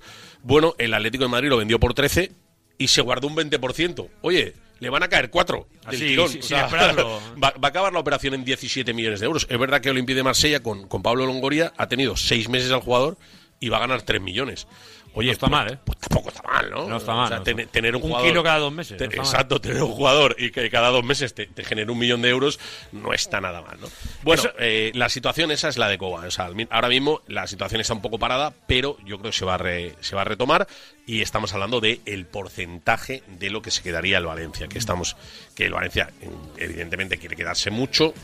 Mm, Sporting de Portugal quiere que se quede menos, pero está dispuesto a pagar. Con lo que- 17 de enero. O sea, va- va- vamos a ver un poco de tira y afloja lo que Un dura. 20, un 20% sería un porcentaje bastante alto. Sí, ¿eh? sí, No sí, sería un sí, porcentaje alto. Sí, porque además está mal, está mal. Está mal. Eh, eh, Sporting de Sporting de Portugal soy, y soy, muy rápido eh, es uno de estos clubs que vende muy bien en, en- en Portugal evidentemente Lisboa yo eh, o sea Benfica y Oporto venden mejor pero Sporting de Portugal de vez en cuando te saca un jugador de Es Portugal y es de- territorio de Méndez, 60 por lo cual- de 50 de 40 y dices ostras eh, yo creo que Coba no sé si algún día llegará a ser un jugador de 30 millones de euros o de 20 millones de euros ojalá lo sea pero creo que es un jugador que si hace muchos minutos en, en Portugal Puede ser interesante. su caché va a subir. Sí, sí.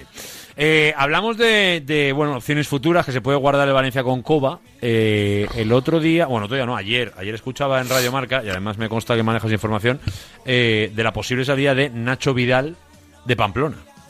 Camino a Mallorca. Eh, Sí, un contaban pri- nuestros compañeros de Mallorca. A ver, Osasuna ahora mismo tiene tres laterales diestros. Nacho Vidal no es el titular, con lo que podría salir. Eh, bueno, en, en clave valencianista podría salir. Esa es la lectura. Ma- Mafeo, Mafeo se ha lesionado en Mallorca, deja un puesto libre, son tres semanas, tres, o sea, tres meses, pero no tres meses, tres meses y medio, con lo que Mallorca, ayer Aguirre dijo, no, no, tenemos que, tenemos que reforzar ese lateral. Es un jugador que conoce, que le gusta, que, que lo tiene en mente. Eh, en clave valencianista, el Valencia se guardó el 50% de los derechos económicos de, de Nacho Vidal. Parece que se nos ha olvidado, porque se fue ya hace bastantes años, pero oye, si rasca algo en esa operación, algo rascará. Yo creo que ahora mismo es difícil. Yo le, le veo poco recorrido a que esa Es operación difícil, genere dinero. no, pero es bueno. difícil que haya dinero en una transacción me por. Nacho Vidal. Pero si algo hay, el Valencia por el El Valencia dice, dice, pues de lo que haya la, la pues, mitad pues la para mitad para mí, pues la mitad para mí. Lo parte entre dos y me lo manda. Pues la gracias. mitad para mí. Bueno, no, no, no está mal, ¿no? No No está, está mal, no está mal, no está mal, pero bueno, es un dato que está ahí, no contábamos con él, no parece que vaya a generarle demasiado al Valencia, pero oye, a nivel contractual tiene que estar atento de lo que pase con Nacho Vidal. Eh, ¿A qué hora arranca Marca Twitch? ¿A las 4 hoy? A las 4, como todos los días, eh, tanto, tanto en Twitch como en YouTube. porque desde, exacto. desde el lunes salimos en también en- marca.com, en sección YouTube. mercado de fichajes. Ahí están, tanto Luis Cortés como Diego Pico. Pues, Diego Pico, gracias por pasar por aquí, ¿eh? Y Te- ayer, te, te veo en una horita. 55.000 reproducciones. ¿Solo? 50.000 ¿Solo? Hoy a por más. Vale. Es lo, es lo que diría un exigente. 55 eh, mira, te voy a decir una cosa. Me acaban de pasar desde el Valencia la posible asistencia hoy. Me está ahí entre 42.000 y 43.000. Tuvimos nosotros más reproducciones ayer. Pues sí. Oye, si os sobra alguna entradita, que mi hijo ahora eh, se ha hecho del Valencia a muerte. Entonces, Bueno, si pues- os sobra alguna entradita de No, esas... lo, lo que tiene es un padre que se gastará el dinero sin ningún problema. Exacto, iré y pagaré. Porque dice Luco que sobra alguna entrada, o sea que puedes ir hasta aquí ya. Diego, Iré y pagaré, preocupes. iré y pagaré. Gracias, Diego. Venga, 2 y 6, que es el momento de meteros en tiempo de opinión. Claro que sí, está Luis Cortés aquí con nosotros y con el 639-465-832, ya lo sabéis, como siempre, el WhatsApp de Radio Marca. ¿Por qué? Porque hoy pedimos la porra del casino Cirsa Valencia, 639-465-832. Buenas, Alfredo. Mi porra del Casino Cirsa Valencia es Valencia 2, Celta 0.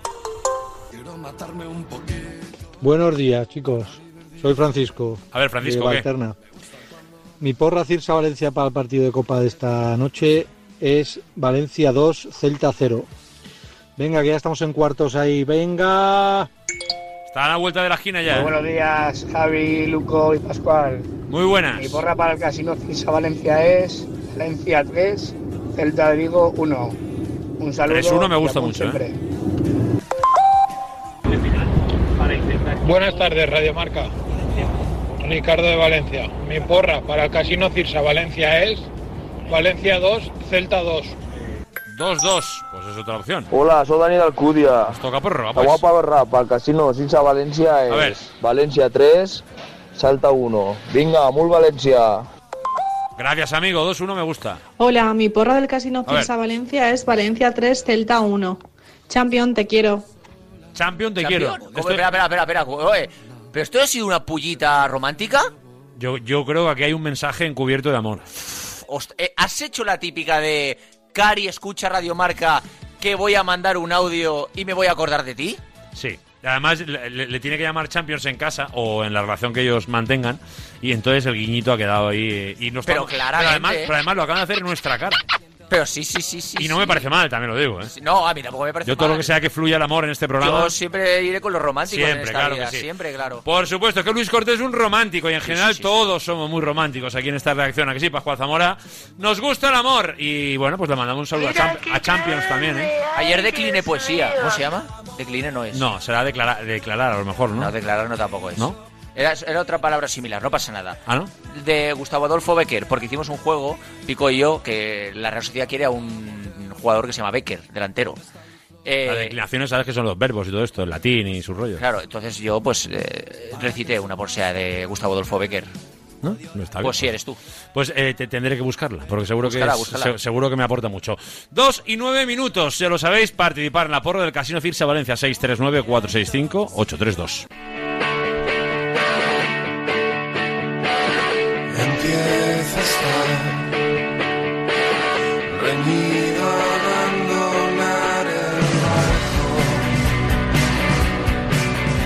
Venga, vamos ya con el tiempo de opinión, pero antes un detallito de las entradas, creo, sí, Luis sí, Cortés. sí, sí, sí, vamos a poner un tuit también porque tengo mucha información, ¿eh? Venga, a ver. Quedan por vender aproximadamente 1.500 entradas. Espera el Valencia una afluencia de público en el día de hoy de entre 42.000 y 43.000 espectadores. Sí que es cierto que achaca esto el Valencia a que no se ha dado mucho tiempo para comprar las entradas, puesto que se sabía este partido solo a partir de la semana pasada. Por ejemplo, para el partido contra el Athletic Club de este fin de semana tan solo queda por vender entre 600 y 700 entradas, es decir, porque la gente ha tenido más tiempo en este caso para poder comprar las entradas para este partido, pero el Valencia hoy va a contar con 270 personas que se han sacado el abono de media temporada para la grada de animación.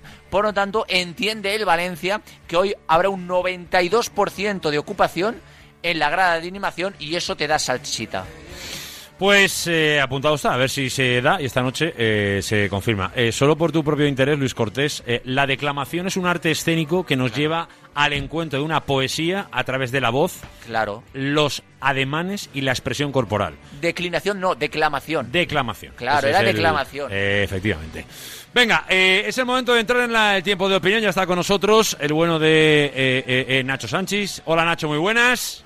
¿Qué tal? Buenas tardes. Y ahora dentro de un poquito se va a conectar nuestro buen amigo también eh, Manolo Montal. eh, Nacho Sánchez tiempo no ha de- declamado por poesía en su vida, ¿eh? Eh, eh, ¿Eres muy de poesía? Nada, nada. ¿Sánchez o no? ¿Yo? No, no, no, por, por- por poesía no me viene nada, ¿no? No, no va conmigo, no, la poesía. La, la verdad es que es, es- es de otra época, ¿no? No, ¿por qué? Hay- A ver, bueno, sí, Yo si creo que hay gente que le gusta mucho la poesía ahora, pero una no hay cosa, tanta una cosa antiguamente. mu- mu- mucho rapero se, se entiende como poeta, ¿no? También. Bueno, también, es verdad, también, poeta también, urbano, también, poeta urbano. Sí, sí, sí, poesía. muy bien, muy bien, muy bien. Muy no bien, es la poesía que a mí me gusta porque Toda yo soy más clásico barra Es una- romántico. Es una poesía actualizada. Pero es otro tipo de poesía. Modernizada. Venga, 2 y 11. Como hay que modernizar y actualizar los eh, objetivos de un club como el Valencia y las ilusiones que se van renovando temporada a temporada. Eh, llegamos hoy, empiezo contigo, Nacho, a un Mm. partido como el de hoy, donde a lo mejor, eh, no sé, si nos vamos cinco años atrás, pues a lo mejor el plantearnos en los octavos de final no generaba la ilusión que creo se percibe, que hoy se percibe en Valencia, ¿no? O se siente en Valencia. Claro, porque hace cinco años eh, el Valencia se ilusionaba cuando venía la Juventus a un partido de Champions a Mestalla o el Manchester United, que son los, los dos últimos cocos que recuerdo que en fase de grupos venían. Eh, es normal que la gente se ilusione, al final el fútbol es esto. eh, tampoco me molan los aguafiestas, ¿no? Que, dicen, eh, son solo unos octavos, tal, ya, que sí, pero sí es obvio. Y, y- si te pones así, cuando tu equipo gana un título, tú no ganas nada y al día siguiente ir a trabajar como un pringao, y me incluyo. Pero si no vivimos de, de esta ilusión, eh, en términos de aficionados, que qué nos queda, ¿no? Al final el fútbol eh, lo que tiene son estas cosas. Y es verdad que ese análisis que dices es correcto, que son unos octavos, pero claro, eh, es que estamos hablando de un club que estaba acostumbrado a ilusionarse todas las temporadas por jugar Europa, todas las temporadas por pelear Champions, todas las temporadas por intentar ganar la Copa y solo nos queda ese último factor, que es el de intentar pelear por ganar la Copa. Pues hombre, si antes teníamos tres razones para ilusionarnos y solo nos queda una, pues yo creo que yo veo lógico que esa una, esa, e- e- esa, esa única competición en la que al ser a partido único hasta semifinales y luego semifinales un partido en Mestalla siempre hace mucho, eh, yo creo que lleva a que la motivación haya aumentado. eh. Eh, a lo mejor si, si el Valencia estuviera jugando Champions o incluso Europa League, hoy no habría un noventa y tantos por ciento que ha dicho Luco de, de asistencia al estadio. Esa es la verdad y es un poco No, una... no, no, no. 90% de afluencia en la grada de animación. En el estadio también se puede decir que puede ser un 90% porque Hombre. habrá entre 42.000 y 43.000. Entonces se puede decir, ¿no, Luco? Vale. Sí, no lo he calculado yo, no he hecho la raíz cuadrada, pero quizás se podría decir. No hace falta tampoco, ¿eh? No hace Bueno. falta so- solo ver la tendencia de este A- año. Aquí solo damos datos precisos. Está bien, está bien. Venga, también se une, como decía antes, a este tiempo de opinión, nuestro buen amigo Manolo Montal. Hola, Manolo. ¿Qué tal? Cuando la tecnología no quiere, no quiere, ¿eh? No, sí, mira que lo hemos intentado. Bueno, no pasa nada, no pasa nada. O sea, se, agradece de la misma manera, porque lo importante es escucharte y ver cómo estás tú. Oye, pues ahora que son las dos y cuarto de la tarde, a prácticamente menos de seis horas de que empiece un partido como el de esta tarde, que veníamos diciendo un poco que es verdad que hay que disfrutarlo, que sobre todo el entorno, ¿no? El ambiente de partido que hay hoy es de ambiente, por lo menos de partido, ilusionante, sin querer eh, a lo mejor eh, exagerar en exceso, pero sí que es verdad que, oye, que hay cierta ilusión en el entorno. Eh, La diferencia, yo me acuerdo que anoche en el 90 lo, hablábamos, la diferencia, si hoy el Valencia le tocara caer, Dios no lo quiera, y esperemos que no, y yo creo que no, ¿vale? Eh, eh, quedaría fuera de la Copa en octavos de final. Fue la misma ronda exactamente que el año pasado. Lo que pasa es que aquella situación, pese a que se hinchó, lo hacen todos los clubes, ¿eh? pero el Valencia lo hace de manera exagerada, se hinchó lo del ambiente, lo de Mestalla, que de la Copa, etcétera, etcétera, etcétera, porque se veía venir la, la catástrofe. Aquello fue el comienzo del fin de la catástrofe, ¿no? Eh, este año, si Valencia le tocara caer, quiero decir, y vuelvo a decir que creo que no y quiero que no, eh, la situación sería muy distinta. Eh, hay una ilusión, pero no es una ilusión de que el Valencia va a ir y va a ganar la Copa.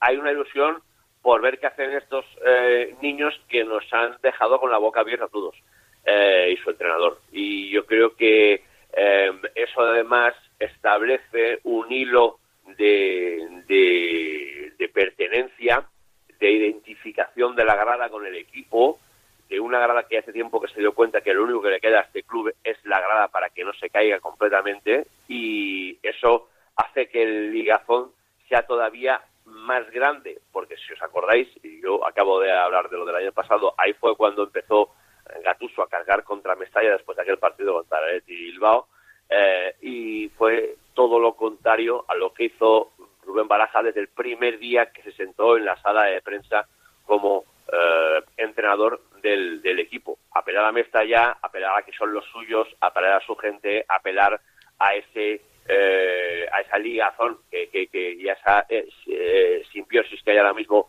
entre equipo y, y, y Grala y yo creo que de todo eso pues se beneficia se beneficia el ambiente en general. Yo creo que hay ilusión y hay ilusión por ver al equipo más allá de donde llegue eh, ¿Y hasta qué punto nos debemos tomar como una realidad que el Valencia es tan, tan, tan favorito? O aparentemente eh, en algún círculo se pueda escuchar que es tan, tan, tan favorito. Yo creo que si el Valencia sale eh, serio, sale un poco en la línea que hemos visto, debería ser favorito. Pero yo creo que una mínima confianza te puede llevar a la realidad eh, de que hoy al Valencia, hoy este Valencia ganando, o sea, eh, andando no le gana a nadie, o, o, o despistado no le gana a nadie. ¿Hay un cierto temor a un exceso de confianza? Pregunto. Yo, yo creo que no, pero porque eh, lo, lo, lo, he comentado alguna vez. A mí me gustó o, vino bien que ese toque de atención de salir un poco más light eh, te pasara contra el Cartagena. Porque contra el Cartagena sales un poco de sobradete y no te pintan la cara, pues porque son un rival de segunda y tú, eh, pese a que estás tieso de armas, pues todavía mantienes algunas. Te pasa contra el Celta si sales con esa confianza y, y yo creo que te matan directamente y no te levantas. ¿Qué pasa? Que como yo creo que eso ya pasó hace un par de semanas en el partido contra el Cartagena, hoy no va a pasar.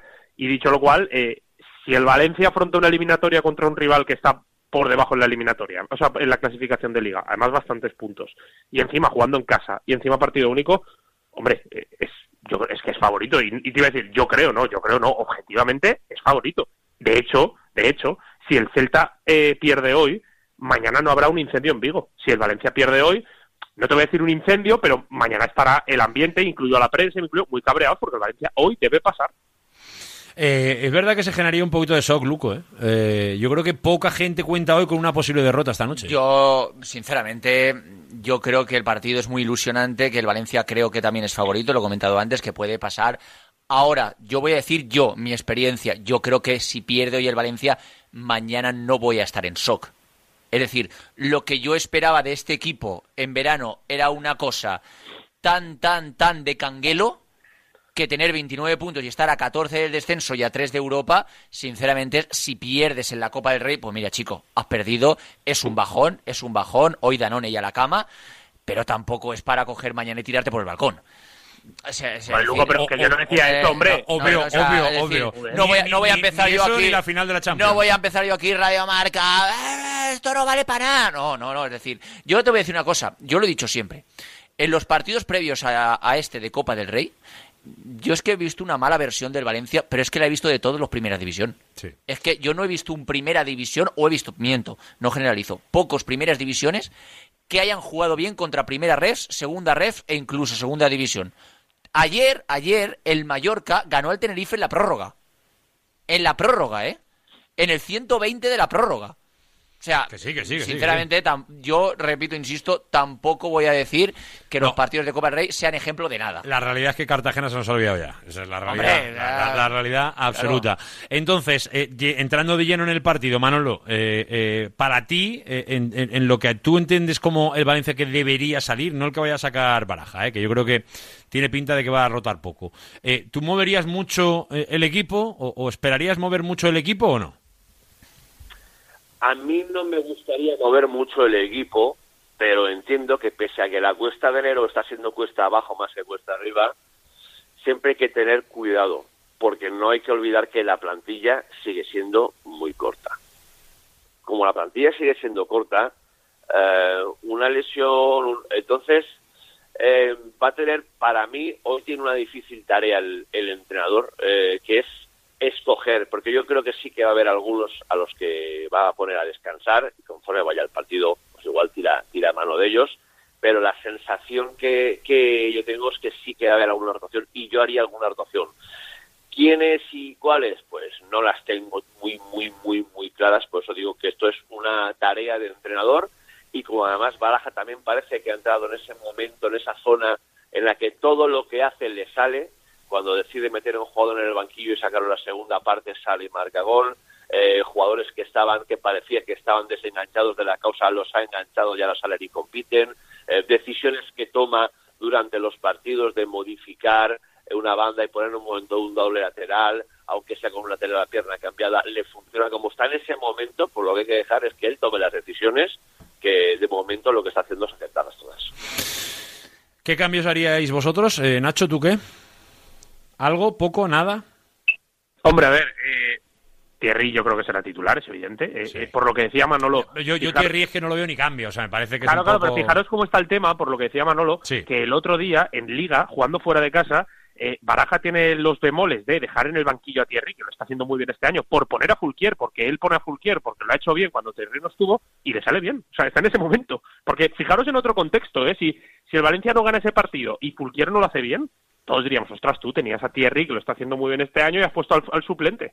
Pero bueno, que era solo por, por eh, reforzar lo que comentaba Manolo. Dicho lo cual, hombre, yo creo que jugará Thierry, yo entiendo que jugará Javi Guerra de titular, eh, entiendo que Pepe Luz se, se mantendrá en el 11 y la única duda que tenía era el tema Yarenchuk y Hugo Duro, porque creo que a lo mejor si Yarenchuk estuviera bien, eh, Barajas le daba la alternativa esta semana, al menos en Copa, eh, para, pues hombre, para, para, porque no, no lo había hecho mal los anteriores partidos. Lo que pasa es que como ha estado así pachucho y tal, yo entiendo que jugará Hugo Duro, eh, sinceramente. Y luego es que te vas a las bandas y ¿qué cambios tienes? Pues es que son Canós, Diego o Fran Pérez. Pues, pues uno, uno de los tres descansará así. Entiendo que a lo mejor es Fran Pérez, porque Canós y, y- y Diego estuvieron muy bien el otro día. Pero también si Gallá acaba jugando de titular, tampoco me extrañaría ver de once a Jesús. Eh, Entonces, bueno, son Yo distintas tengo- posibilidades. Lo que- ¿Perdón? Manolo. No, no, acaba de chocada. No, nada, lo que iba a decir. Entiendo yo hoy que jugadores como Jesús Vázquez, como Thierry y como Javi Guerra van a ser titulares. A, a ver, yo sinceramente, con respecto a lo que decía primero Manolo, eh, dijo ayer Baraja que iba a sacar el equipo más competitivo. Yo no sé si él ahora mismo en cada uno de los entrenamientos ve más competitivo. Pongo un ejemplo, ¿eh? A Tirri y a Fulquier. Pero yo creo que hoy Baraja tiene y va a sacar un equipo muy titular. Es decir, eh, yo, yo, yo lo digo en serio. mm, Hemos padecido mucho por el descenso. Lo de la, la temporada pasada fue una temporada trágica. O sea, donde todos lo pasamos muy mal. Muy, muy mal. Vaya eso por delante. Yo creo que ahora mismo es ridículo que nos pongamos delante de un micro y que vendamos el descenso. O sea, no podemos vender con 29 puntos a 14 puntos del descenso, a dos del séptimo puesto que puede dar derecho a Conference y a tres de Europa oficial, tener que vender el descenso. O sea, el Valencia tiene que hacerlo rematadamente mal y los demás rematadamente bien para descender. Es decir, si tú vienes contra el Athletic Club de Bilbao el próximo sábado, has perdido y ya está. Y, seguirás estando a 13, 11, 12, 14 puntos del descenso, porque de abajo no gana nadie. Por lo tanto, si, si tienes que haber un partido donde tú tienes que arriesgar y donde tienes que sacar un equipo bastante competitivo y titular, yo creo que es hoy.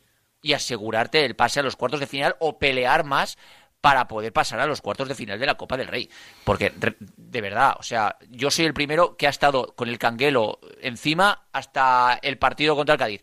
Pero una vez ganas 1-4 al Cádiz, que le ganas además el golaveraje, porque aquí le ganaste 2-0, y, y tienes incluso al Villarreal a 8-9 puntos, oh, es que ponernos todos los días a hablar de un hipotético descenso ya me parece primero cansino y luego que es irreal. Eh, luego, lo- con lo que decía en este caso Nacho, yo creo que puede sacar los dos, a Yarenchu y a Hugo Duro. Sinceramente, yo creo que lo utilizó contra el Villarreal, le fue bien. Creo que el tridente Javi Guerra, Hugo Guillamón, Pepelu, ya te dije yo, Más tribote que tridente. Más tribote que, tridente. Mm, No sé si. Ojalá salga eso porque el, el- el tribote valenciano nos pone la piel de gallina a todos. Pero no sé si está todavía demasiado ensayado como para ir sacándolo de forma regular. Yo creo que va a jugar Javi Guerra como Nacho. Yo creo que va a jugar al lado de Pepelu. Y yo creo que en punta puede poner un doble delantero. Que podría incluir a Yaremchuk. Ha estado con gripe. Incluso ha hecho un entrenamiento. Porque el primero hizo carrera continua. Y salió con mascarilla de la Ciudad Deportiva de Paterna. Mm, pero yo creo que puede utilizar doble delantero hoy, como ya hizo en Cádiz. ¿Os convence la, la visión del equipo de- con el 4-4-2? Lo, lo que hemos visto hasta ahora, Manolo, porque a- es verdad que, que al- que al entrenador cada vez le convence más. Es- es- Eso sí que nos lo ha demostrado. Al entrenador cada vez le convence más y yo lo que le he visto creo que le da al equipo un aire diferente y que le da al equipo eh, cuando antes de llegar esta serie de partidos, Barcelona, Vallecas, eh, Cartagena, Cádiz, Sí. antes de llegar a esta serie de partidos decíamos que el equipo que no llegaba, que le costaba, que chutaba poco a puerta, etcétera, etcétera, etcétera, y a partir de ahí cambia algunas cosas, entre ellas ya contra el Cádiz, perdón, contra el Barça, en casa ya saca el- Sí. la doble delantera. Yo creo que hay un eh, trabajo de Hugo Duro mucho más libre cuando juega a Yarenchuk, que, que multiplica las virtudes del, del madrileño, aunque lo, lo aleje un pelín de, de- de- del área. Y a partir de ahí, eh, yo creo que también el, el doble delantero o el 4-4-2, yo creo que va a ir mucho en función también de qué once saque el Celta. Eh, porque no olvidemos que Baraja también mira al rival, mira qué saca el rival, mira dónde puede hacerle daño al rival muchas veces, en eso es, es, eh, es especialista Baraja. Y eh, a mí la sensación que tengo, por lo que he hablado con la gente de Vigo y tal, es que el 11 del Celta hoy va a ser bastante menos titular que el Exacto. 11 que pueda sacar Baraja, aunque rote algunos jugadores. Eh, se, se viene con más cambios del Celta, eso yo creo que dice bastante de lo que eh, se juegan unos y de lo que aparentemente el Valencia ya no se juega, ¿no? Que es un poco la clave. Nacho, y, que yo creo, Javi, Javi per- perdona, que Sí, sí. El, el Valencia, o sea, yo creo que no hay premio y no hay recompensa objetiva eh, por la buena primera vuelta que ha hecho el Valencia. Pero en este caso concreto, eh, por la buena primera vuelta que ha hecho el Valencia, su premio es poder disfrutar de la Copa.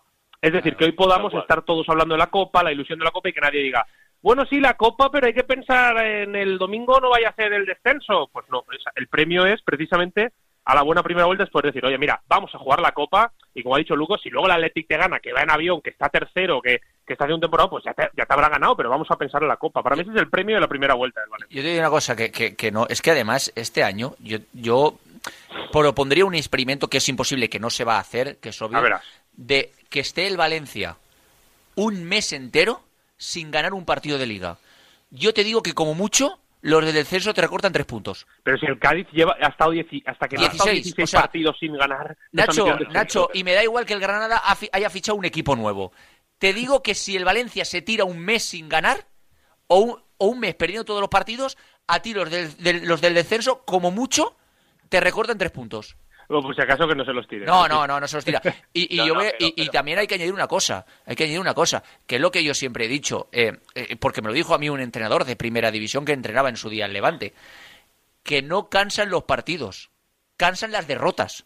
Es decir, cuando tú sales derrotado de un partido entre semana, obviamente eso sí que puede influir anímica y moralmente para el partido del fin de semana. Pero si tú ganas y te clasificas para un partido de cuartos de Copa del Rey, que nadie dude que más allá del cansancio, los del Valencia van a ir como aviones a por los del Athletic Club, ¿eh?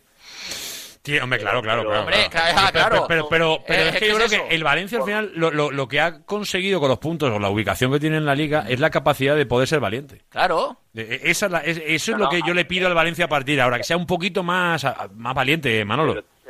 Ahondando en eso, ahondando en eso, eh, Javi, yo creo que esto va a ser como quitar el tapón a la bañera, que en el momento en que la presión ya, que yo creo que ya es inexistente, pero vaya desapareciendo más y el equipo a lo mejor pueda encadenar algún resultado más, eh, los niños van a volar. Porque esto muchas veces es una cuestión, como decía ahora Luco, mental. Y estos chavales que lo que quieren es progresar, saben que están delante de su oportunidad, etcétera, etcétera, etcétera, eh, yo creo que van todavía a incrementar más su rendimiento. Y en cuanto a lo del descenso que decía Luco, yo ya eh, hace dos semanas publiqué en el periódico que equipo que llegaba con 26 puntos al Ecuador del campeonato no había bajado ninguno a segunda división. Pero es que además, mirando también los números por abajo, son los colistas con peores números de la Liga Española. Que es verdad. Son los, son los peores, pero es que además de esos tres, hay dos que tienen pinta muy mala, que son el Villarreal y el Sevilla. Yo soy Sí, sí, sí. aficionado del De Villarreal. todas formas, yo tampoco me fiaría de esos equipos, ¿eh? Pero bueno, yo creo que ese debate eh, al Valencia este año no le va a tocar. Creo, ¿eh? Creo.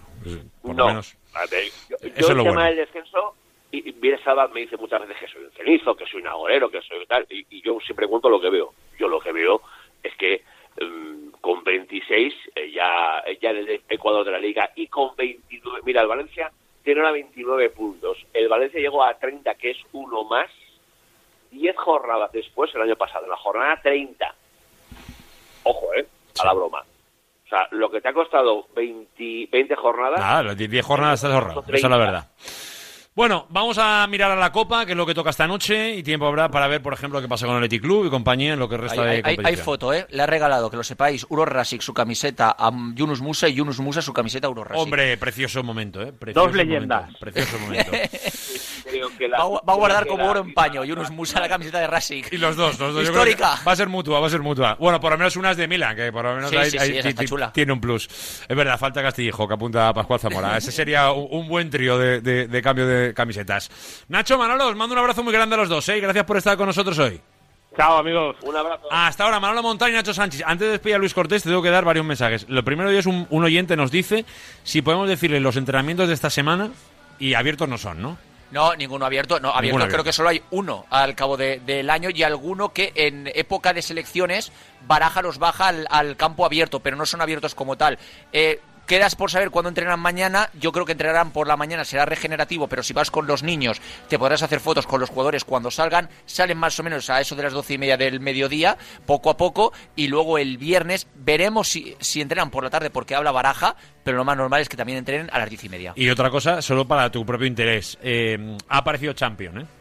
No me digas. Ha, apare- ha aparecido Champion y ha dicho... ¿Qué dices? Ha dicho, soy yo, soy Champion. No sé el nombre, pero ha dicho... Pero lo mejor es que también hay respuesta de la propia eh, que ha ¿Pero mandado... estamos hablando de redes sociales o por audio? No, no, en WhatsApp, no, no, en texto, lo tengo aquí, pero Ah, es texto, es texto, es texto. Pero dice, dice, dice. Eh, es verdad que Champions simplemente ha dicho soy yo Champions.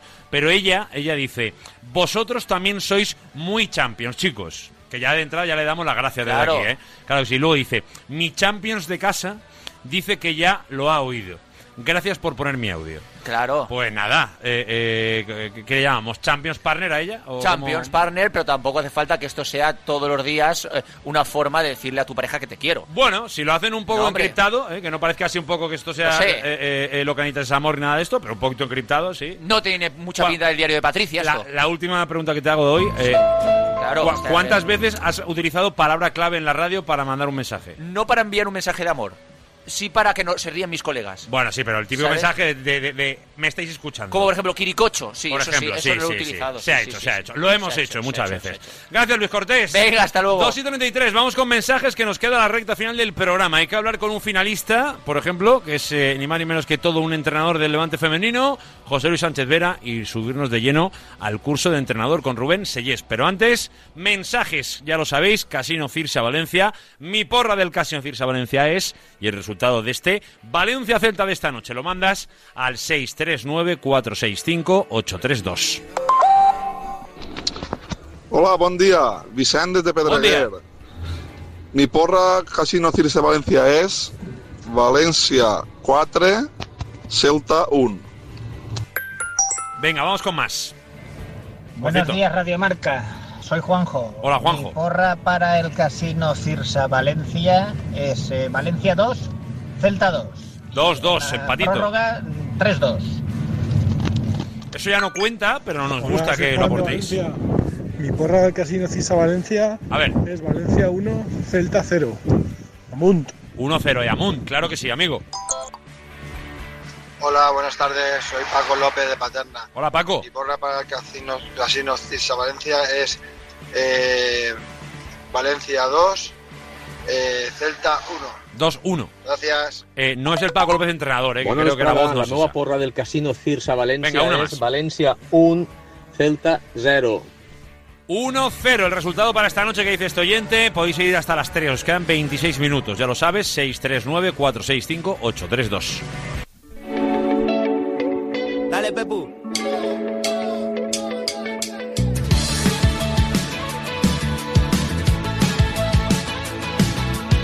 Venga, claro que sí, el compromiso y sobre todo lo que es merecido es prácticamente una deuda en este programa. Y como decíamos al principio, por supuesto hoy tenemos que felicitar a todo un superfinalista o a todas unas superfinalistas como son las chicas que ayer se metieron en la final de la Supercopa de España de fútbol. Hablamos del Levante Unión Deportiva y además tenemos la fortuna de poder hablar hoy con su entrenador, con José Luis Sánchez Vera. Hola José Luis, buenas.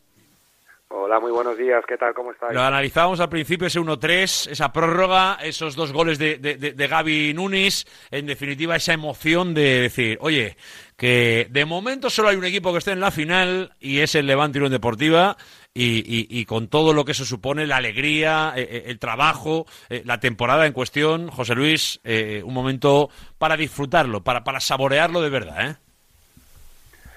Pues sí, yo creo que son bueno, pues torneos ayer lo decíamos, ¿no? Íbamos a, a una Supercopa, a una fase final, bueno, pues casualmente también con un Real Madrid, Atlético Madrid, Barça y Levante que ocupan los cuatro primeros puestos de la clasificación. Creo que se ha dado un cartel de actualmente los cuatro mejores equipos de, fútbol femenino y que nuestro Levante estuviera ahí con, con esos transatlánticos, pues ya era algo bonito, pero algo que nos habíamos ganado, ¿no? Pero y lo dije el lunes, que nos lo habíamos ganado y que creo que teníamos argumentos para ir y poder mirar esa a la cara y bueno, así lo hicimos. Encima salió salió cara, salió a nuestro favor y bueno, pues un momento de, disfrutar y de, saber que bueno que, el Levante va, va a preparar una, una final y eso son palabras mayores. Eh, ¿cómo, ¿cómo, están las chicas después del partido de ayer? Imagino que, mucho cansancio. Un partido muy táctico, ¿no? Un partido de, de, esos largos, como tú ya aventurabas el, eh, el, lunes en la, en la previa. Pero bueno, es que uno cuando va a una Supercopa ya sabe que el que quiera que le regalen algo, o, o, sale el Barça de, la Champions, o, o, es difícil ver a un, partido un partido o un equipo que, que, gane andando, ¿no? Ese desde luego no, no va a ser el Levante, ni casi ninguno que no sea el Barça, eso seguro. Eso es, incluso el Barça lo sabe, ¿eh? El Barça, bueno, pues si se te rompe un partido hoy o si entra en la final o no y se te rompe muy rápido, en el momento que tú intentes buscar algo más, pues puede que entre comillas sea un partido más abierto, pero si no, no es lo mismo, claro, una competición como Liga o como la Champions, que es una fase de grupos, a una fase, a un partido, a una final, bueno, pues normalmente cada uno juega sus armas para que se pueda llegar al último tramo de partido con opciones de de poder meterte y eso fue. Nosotras veníamos de, jugar el sábado también tarde partido con, con, el Valencia, un derby importantísimo para nosotras por lo que podía significar también a nivel emocional el no sacarlo adelante. Pusimos, como yo digo, todo lo que teníamos para, para meternos en cuartos y 72 horas después, prácticamente más allá del cambio de la portería y del lateral, volvimos a jugar con, con todas las futbolistas ante un equipo que bueno que había rotado, que jugó con el Alavés en, en Vitoria y necesitábamos un partido largo, un partido que Levante hiciera posesiones largas, que fuera despacito, que, no nos hicieran transitar mucho, porque sabíamos que según llegáramos al final a, esas situaciones tácticas que había que manejar en el partido, creo que podíamos estar por, por delante y provocar cosas diferentes al, al rival.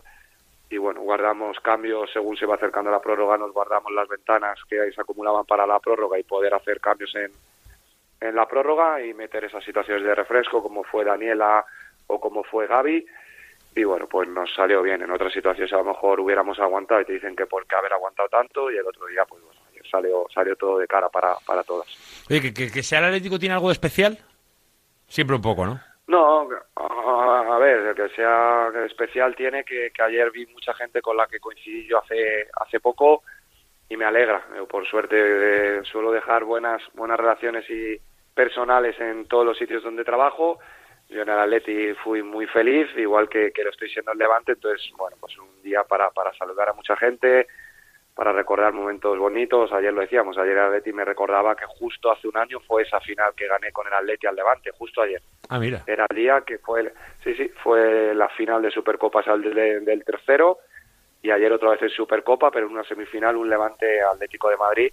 Así que bueno, pues mira, había cosas que, que te tiene guardadas el fútbol el destino que san y bueno pues bueno ayer volvimos a, sonreír y muy feliz por por la gente. Yo Javi sí lo considero que es un premio que, nos tiene el fútbol a estos 18 meses de trabajo ella ¿eh? no a cosas de este de este año. Y ayer decía que si yo quería algún premio algún reconocimiento con el Levante pues era un momento como el de ayer y sobre todo estos días que tenemos ahora para preparar una final. Ya veremos qué pasa en la final pero creo que ese reconocimiento ese ruido público de, de lo que ha hecho el Levante estos meses podía hacer eso, que el foco el sábado sea en un equipo, lo que tú dices, y uno de los que ya tiene foco para el sábado por la final es el Levante.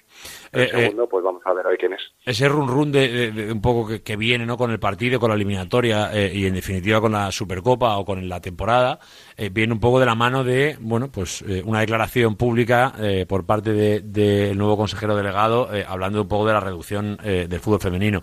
No es día hoy de problemas, ni de, ni de mover demasiado, un poco un tema complejo que que analizaremos, obviamente, de cara a la próxima temporada, que seguro que va a tener consecuencias. No sé si las va a tener ya eh, eh, en el corto plazo, imagino que, todavía me, un poco menos, pero veremos si, hay alguna novedad. Pero yo, yo sí que valoraba, eh, y sí que quiero compartirlo contigo, que bueno, que dentro de estas dudas que se puedan generar en el ambiente, que al final, igual que nos llegan a nosotros, que le llegan al aficionado, le llegan al míster, le llegan a las jugadoras y le llegan a cualquiera que siga un poco la actualidad, que hoy en día es imposible no, no estar cerca de ella. Eh, José Luis, con todo esto también hay que trabajar. Con todo esto también hay que ser eh, entrenador, ser psicólogo y, un poco intentar medir eh, en corto, pues bueno, oye, pues a jugadoras, a, un equipo en global que, que, cuando escucha estas cosas, pues seguramente no está en el mejor contexto para competir. Bueno, pues como dice, pero bueno, yo creo que es un, hay que darle naturalidad, ¿no? Y el fútbol pues conlleva estas cosas en lo deportivo, en lo extradeportivo y al final cuando preparas entrenos o preparas partidos, eh, todo hay muchas cosas que entran en una coctelera, no simplemente es preparar qué ejercicio hago esta tarde y qué va a hacer el sábado el Barça o el Real Madrid. Pues es lo que tú dices, hay muchos condicionantes que también tienen que ver con, con lo emocional, con lo psicológico, con nuestro deportivo, con el momento de la temporada, vengo de ganar, vengo de perder, es un buen momento del club, es un mal momento del club, todo viene hacia cosas positivas, hacia negativas pero bueno, yo siempre lo he dicho, al final cada situación que, pasa es un matiz más con el que tienes que, tener en cuenta que tienes que, trabajar. Cuantos menos matices, pues más sencillo es poder llevar tu, a cabo tu, día a día. Cuantos más hay, pues más te tienes que comer la cabeza. Y bueno, pues para eso hoy día yo creo que un, equipo de fútbol son 25 jugadoras y somos casi lo mismo de, cuerpo técnico, ¿no? Bueno, pues un elemento más que está, el equipo se ha hecho fuerte, el equipo sigue intentando sumar, intentando ayudar al club todo todo lo que pueda, todo lo que esté en su mano, hacerlo bien. Sabemos que haciéndolo bien, pues seguro que le vienen cosas mejores a, al club en el sentido de patrocinadores, sponsor y, gente que, que, nos pueda ayudar como, como equipo. Y bueno, una cosa es de aquí a junio y en junio pues veremos lo que lo que pase que, que no que no sabemos. Ojalá gire todo hacia el lado positivo. Ojalá. ojalá sea mejor de lo que esperamos, que eso es un poco lo que, lo que queremos. Pero no nos vamos tan lejos, vamos a volver al presente, porque a lo del sábado eh, acudiremos dependiendo de lo que pase hoy, ¿no? Porque obviamente no es lo mismo jugar contra el Madrid que jugar contra el Barça. Eh, no sé si te puedo utilizar un poco de analista, José Luis, pero ¿qué esperas del partido de hoy? Porque obviamente yo creo que el favoritismo está claro, no, no hay mucha duda ante eso, pero que unas sean favoritas no quiere decir que esté el, el partido jugado, ¿no?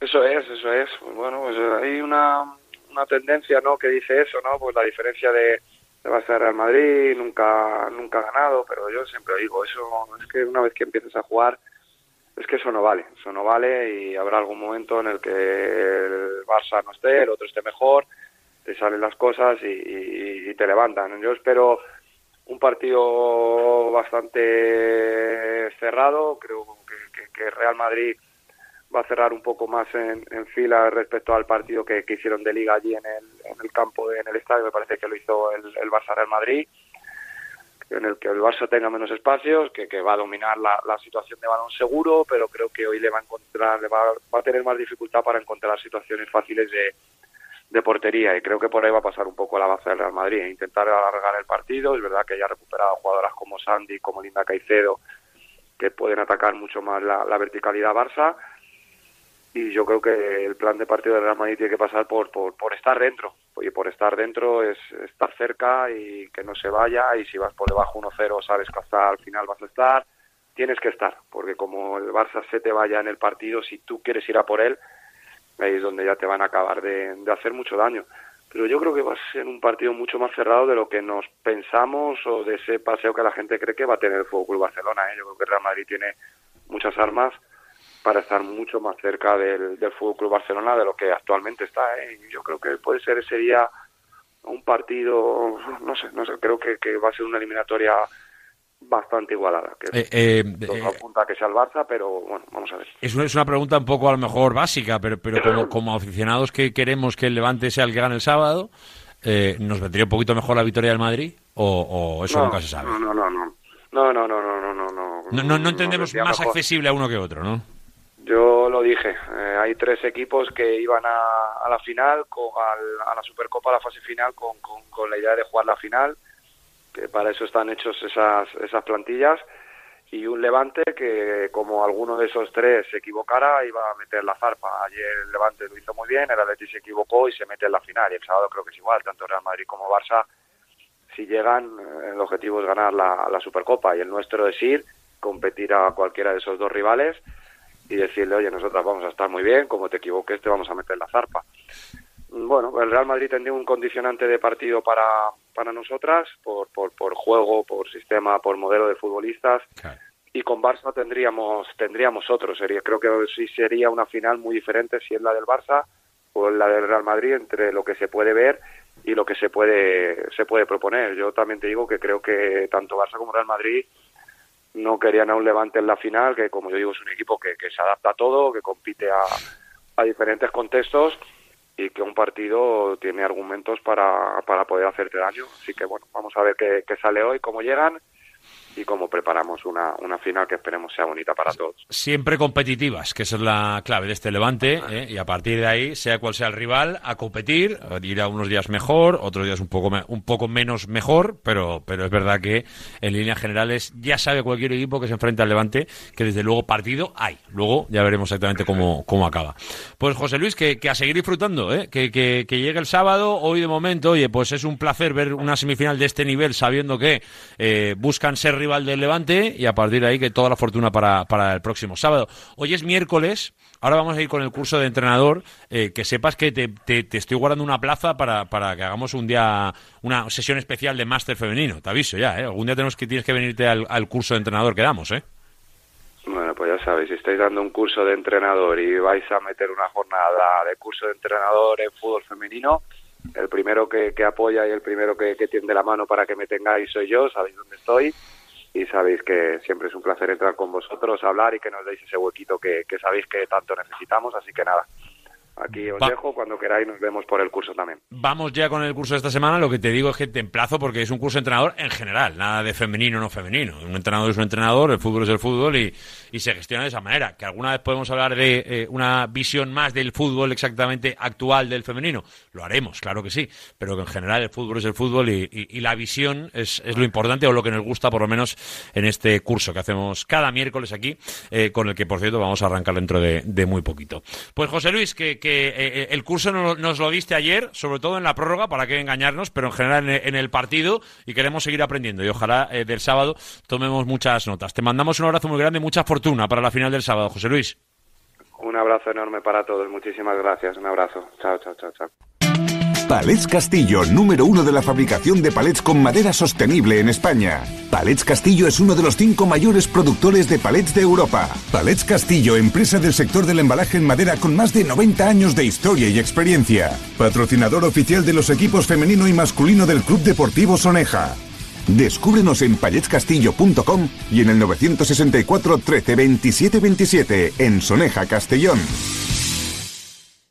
¿Conoces IMSKE? Es un hospital especializado en traumatología, rehabilitación, fisioterapia y medicina deportiva, muy cerca de la ciudad de las artes y las ciencias. Ah, y trabajamos con las principales aseguradoras médicas. Visita nuestra web imske.com y consulta nuestras coberturas. Hospital Rivera Imske. Nos movemos contigo.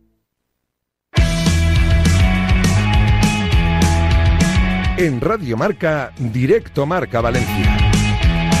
Javi Lázaro. Venga, son las 2 y 49 y entramos de lleno ya en este curso de entrenador que hoy nos va a llevar a la Premier, ni más ni menos. O bueno, en definitiva nos va a llevar hasta Inglaterra para hablar con un entrenador valenciano que ya nos está escuchando y que se llama Rubén Sellés. Hola Rubén, buenas. Hola, buenas tardes. ¿Qué pasa Rubén? ¿Cómo estás? Pues muy bien, hoy descansando un poco, que tenemos siempre un día entre semana libre y aprovecho para trabajar en casa y bueno, pues para hablar con vosotros, eh, estoy encantado. ¿Qué tal la experiencia en Inglaterra? Es verdad que no es tu primer equipo, pero, pero ¿qué tal en el Reading? Eh, eh, en líneas generales, eh, como concepto global. Ahora te pregunto por el caso concreto del Reading, que es el que queremos tocar, pero, pero ¿cómo es esa vivencia futbolera en, eh, en Inglaterra?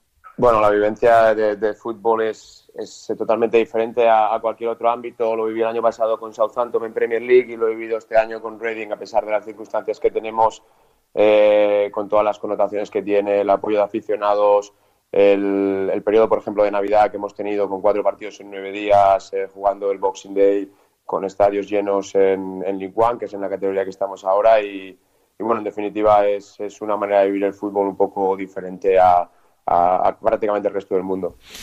Imagino que disfrutándolo y mucho, por lo menos esa es la idea cuando uno coge las maletas y se marcha rumbo a Southampton, luego es verdad que acaba en Reading eh, y de repente se encuentra un club pues que ha llegado a estar en la, en la Premier, que ha llegado a estar en la élite absoluta, pero que ahora, eh, teniendo un dueño extranjero, pues está teniendo muchos problemas económicos, ¿no? Que es el que está marcando el día a día de, del club.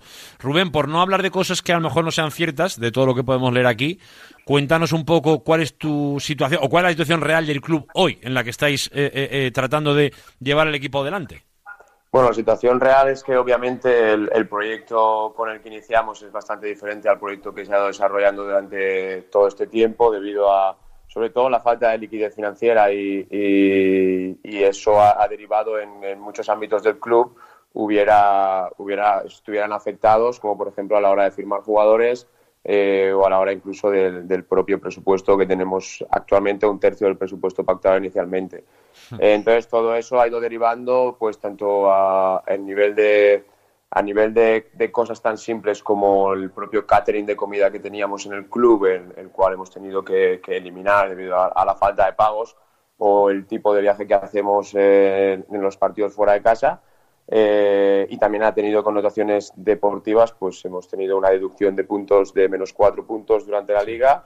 Eh, esperamos que sea la última, pero no podemos garantizarlo y el club es verdad que en total los últimos 6-7 años ha tenido un total de menos 16 puntos en, en, las diferentes competiciones que ha participado. Entonces, eso hace que a día de hoy eh, lo que es el día a día, sobre todo con, con los chicos, con jugadores, equipo técnico, eh, sea todavía bueno porque tenemos esa, esa ilusión, esa profesionalidad, tenemos un grupo muy joven que, quiere hacer las cosas bien, pero es verdad que todo lo que hay alrededor eh, cada vez cuesta más y cada vez el, apoyo es, menor en, casi todos los ámbitos. Y cuando uno como entrenador, que al final es un gestor de, un vestuario, que, que, que, eso conlleva una complicación grande y sobre todo porque tienes que encauzar muchas vidas ¿no? dentro de, un mismo proyecto, eh, cuando uno en vez de hablar con los de abajo mira hacia arriba, ¿qué, qué le dicen? Cuando, cuando preguntas, cuando, oye, pues pre imagino preparáis viajes como nos estabas contando o pides lo que corresponda para el equipo a nivel de, comida, lo que sea, eh, eh, ¿eso cómo se transforma en una capacidad para organizar un club que entiendo tiene bastantes vacíos internos? Bueno, al final eh, lo que primero lo que lo que tienes que hacer es hacer una organización prácticamente diaria porque porque es verdad que, cada día eh, aparece algo diferente, algo derivado del pasado o algo que se deriva de alguna situación actual. Entonces es un enfoque casi diario con, con lo que tenemos, el, el saber que, que nuestro límite es hoy, y mañana plantearemos el siguiente y luego sobre todo el intentar tener el entorno de un equipo profesional y el intentar hacerlo de, de una manera óptima para los jugadores, intentar seguir, seguir demandando, aunque nos encontremos con casos en los que no, no podemos demandar más y, y, el, y seguir empujando todo lo que se pueda al club en la dirección que creemos que, que, es correcta, que es correcta y luego, por supuesto, siempre comunicándolo de manera honesta y sin medias tintas, da igual que sea hacia arriba de la cadena, hacia abajo, o, o, cuando lo comunicamos públicamente, como, como en cualquier entrevista o con cualquier medio de comunicación. Eh, la verdad es la que es, la situación es la que es, y cuanto antes la comprendamos todos y sepamos todos eh, cuáles son las circunstancias en las que trabajamos y, y qué podemos obtener, eh, por lo menos podemos tener una visión común de lo que pasa y, y darle un sentido, si no es prácticamente imposible. Y te, te pregunto directamente, eh, ¿del dueño qué se sabe?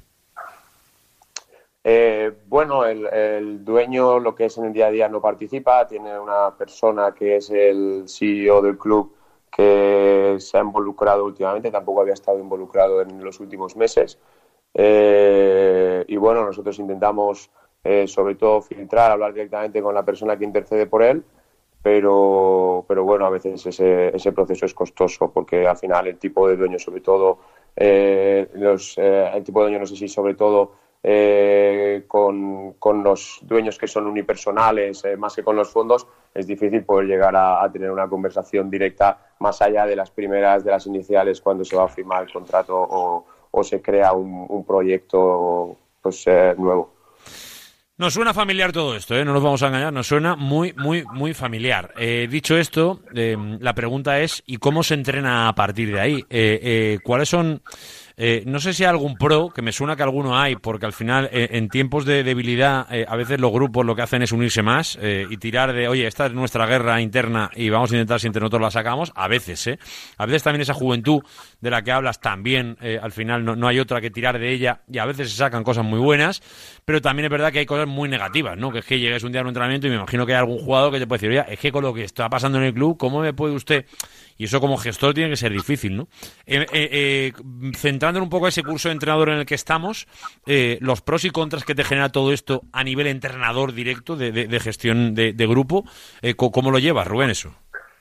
mira, yo, te, tendría que contextualizar un poco. Te contextualizo. Nosotros empezamos la temporada con siete jugadores profesionales y más dos porteros. O sea, un total de nueve jugadores profesionales. Entonces empezamos la pretemporada con con básicamente más del 50% de jugadores menores de 20 años eh, salidos de la cantera. Entonces, como tuvimos desde prácticamente el principio las prohibiciones de fichar debido a que no se habían pagado una serie de impuestos en lo cual la, la liga en su regulación no te permite fichar, esos jugadores eh, trabajaron con nosotros prácticamente todo el verano y competimos contra equipos contra Southampton, Swansea, partidos amistosos contra ellos. Entonces, eh, desde el principio tuvimos la orientación de que íbamos a demandarles lo mismo que le podíamos demandar a cualquier jugador que firmáramos o cualquier jugador profesional que teníamos.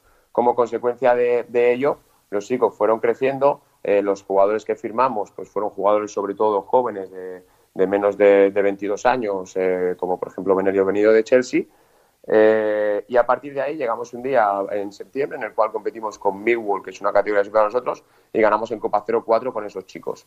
Entonces, a partir de ahí decidimos hacer el, cambio, decidimos cambiar a darle la oportunidad a esos chicos. Eh, tuvimos un, nos centramos siempre en el proceso y en el trabajo diario, más que pensar en cualquier cosa alrededor. Tuvimos un momento entre septiembre y octubre donde nos fue difícil ganar partidos y no manejamos sobre todo los momentos finales y perdimos bastantes puntos. Pero a partir de que esos jugadores han tenido la experiencia de 10-15 partidos en lo que es la competición, eh, la forma en los últimos tres meses de liga ha sido para estar en posiciones de promoción Hemos eh, sacado, tenemos una media de edad, eh, creo que son de 22, 22 años y medio en cada partido de competición. Eh, tenemos jugadores que van a la selección inglesa sub-20, han ido con la sub-21. Tenemos varias proposiciones ahora por, por, parte de clubes incluso de Premier League, jugadores que con 18 años han debutado en la selección de Nueva Zelanda, por ejemplo. Entonces, dentro de, dentro de esa situación, lo que hemos hecho ha sido crear un grupo de, jugadores bastante jóvenes, con tres o cuatro jugadores más experimentados que, que, disfrutan de ese tipo de juego. Y, la verdad es que es un grupo, es un fútbol como el que nos gusta hacer a nosotros, que es un fútbol pues bastante energético, ¿no? Un fútbol bastante de vuelta, con bastantes ataques, presión alta, etcétera. Y tenemos un perfil de futbolista, ahora ya sí, con un poco de experiencia dentro de la categoría, perfecto para poder competir cada partido. Entonces, eso es lo que hace que nosotros en el día a día pues eh, tengamos esa motivación de seguir trabajando, seguir apoyándole, seguir dándoles todas las facilidades, porque creemos que tanto el equipo a nivel general como los jugadores a nivel individual todavía tienen mucho margen de mejora. Vamos, bueno, somos ya del Reading y a partir de ahora le vamos a hacer el seguimiento durante toda la, temporada, de verdad, porque Rubén, lo que estás haciendo y lo que estás intentando, eh, aparte de que es una historia que nos suena mucho, eh, muy local, eh, aparte de eso, tiene mucho mérito. Yo creo que eso es, evidente. como estamos llegando a las 3 de la tarde, no tengo mucho más tiempo, pero te voy a hacer la pregunta que hacemos a todos los entrenadores, que son tres muy rápidas, casi en, en, formato test. En primer lugar, te pregunto, Rubén, entrenador referente, un nombre. Rafa Benítez. Eh, eh, y un porqué muy rápido. Ah, bueno, porque yo me crié con su Valencia, eh, con ese Valencia de finales del siglo pasado y principios de este, con Ranieri Cooper y, con Rafa. Muy grande. Y, bueno, me coincidió cuando empezaba la carrera a estudiar. he tenido la suerte este último año de compartir varios momentos con él también. Muy bueno. Y, me, parece, pues, me pareció un entrenador al que creía que podría asemejarme y, bueno, así lo he hecho. Y te pregunto, el sistema fetiche, entre comillas, un poco referente, luego verá que se puede ir cambiando, pero no será el 4-2-3-1 de Rafa o, de que se hizo famoso en el Valencia, otro, ¿no? ¿Cuál? No, no, yo me muevo entre, entre el sistema de, de, Red Bull, el 1-4-2-2-2, ¿Sí? con presión muy alta, y el 1-4-3-3. Me gusta, Son los dos sistemas que, que, utilizo. Y venga, que nos quedamos sin tiempo, rápido. Me tienes que hacer un ranking entre qué tienes que fichar en tu equipo, qué elegirías primero, entre un nutricionista, eh, un psicólogo un un psicólogo y un recuperador. Un psicólogo siempre. ¿Y luego el segundo? el segundo probablemente un recuperador y el tercero un nutricionista. Perfecto, pues Rubén, que nos hemos echado del Reading a partir de hoy y hasta que por lo menos sigas allí. Te mandamos un abrazo muy grande y gracias por pasar por este curso de entrenador. Muy bien, muchas gracias, un abrazo fuerte. Hasta ahora, un entrenador valenciano en la Premier. Nosotros nos marchamos, son las 3 de la tarde, volvemos mañana a partir de la 1 y esta tarde en marcador. Sé feliz y disfrutar el día. Adiós. El amor, lo mágico que fue y lo poco que duró. Olvido que te debo.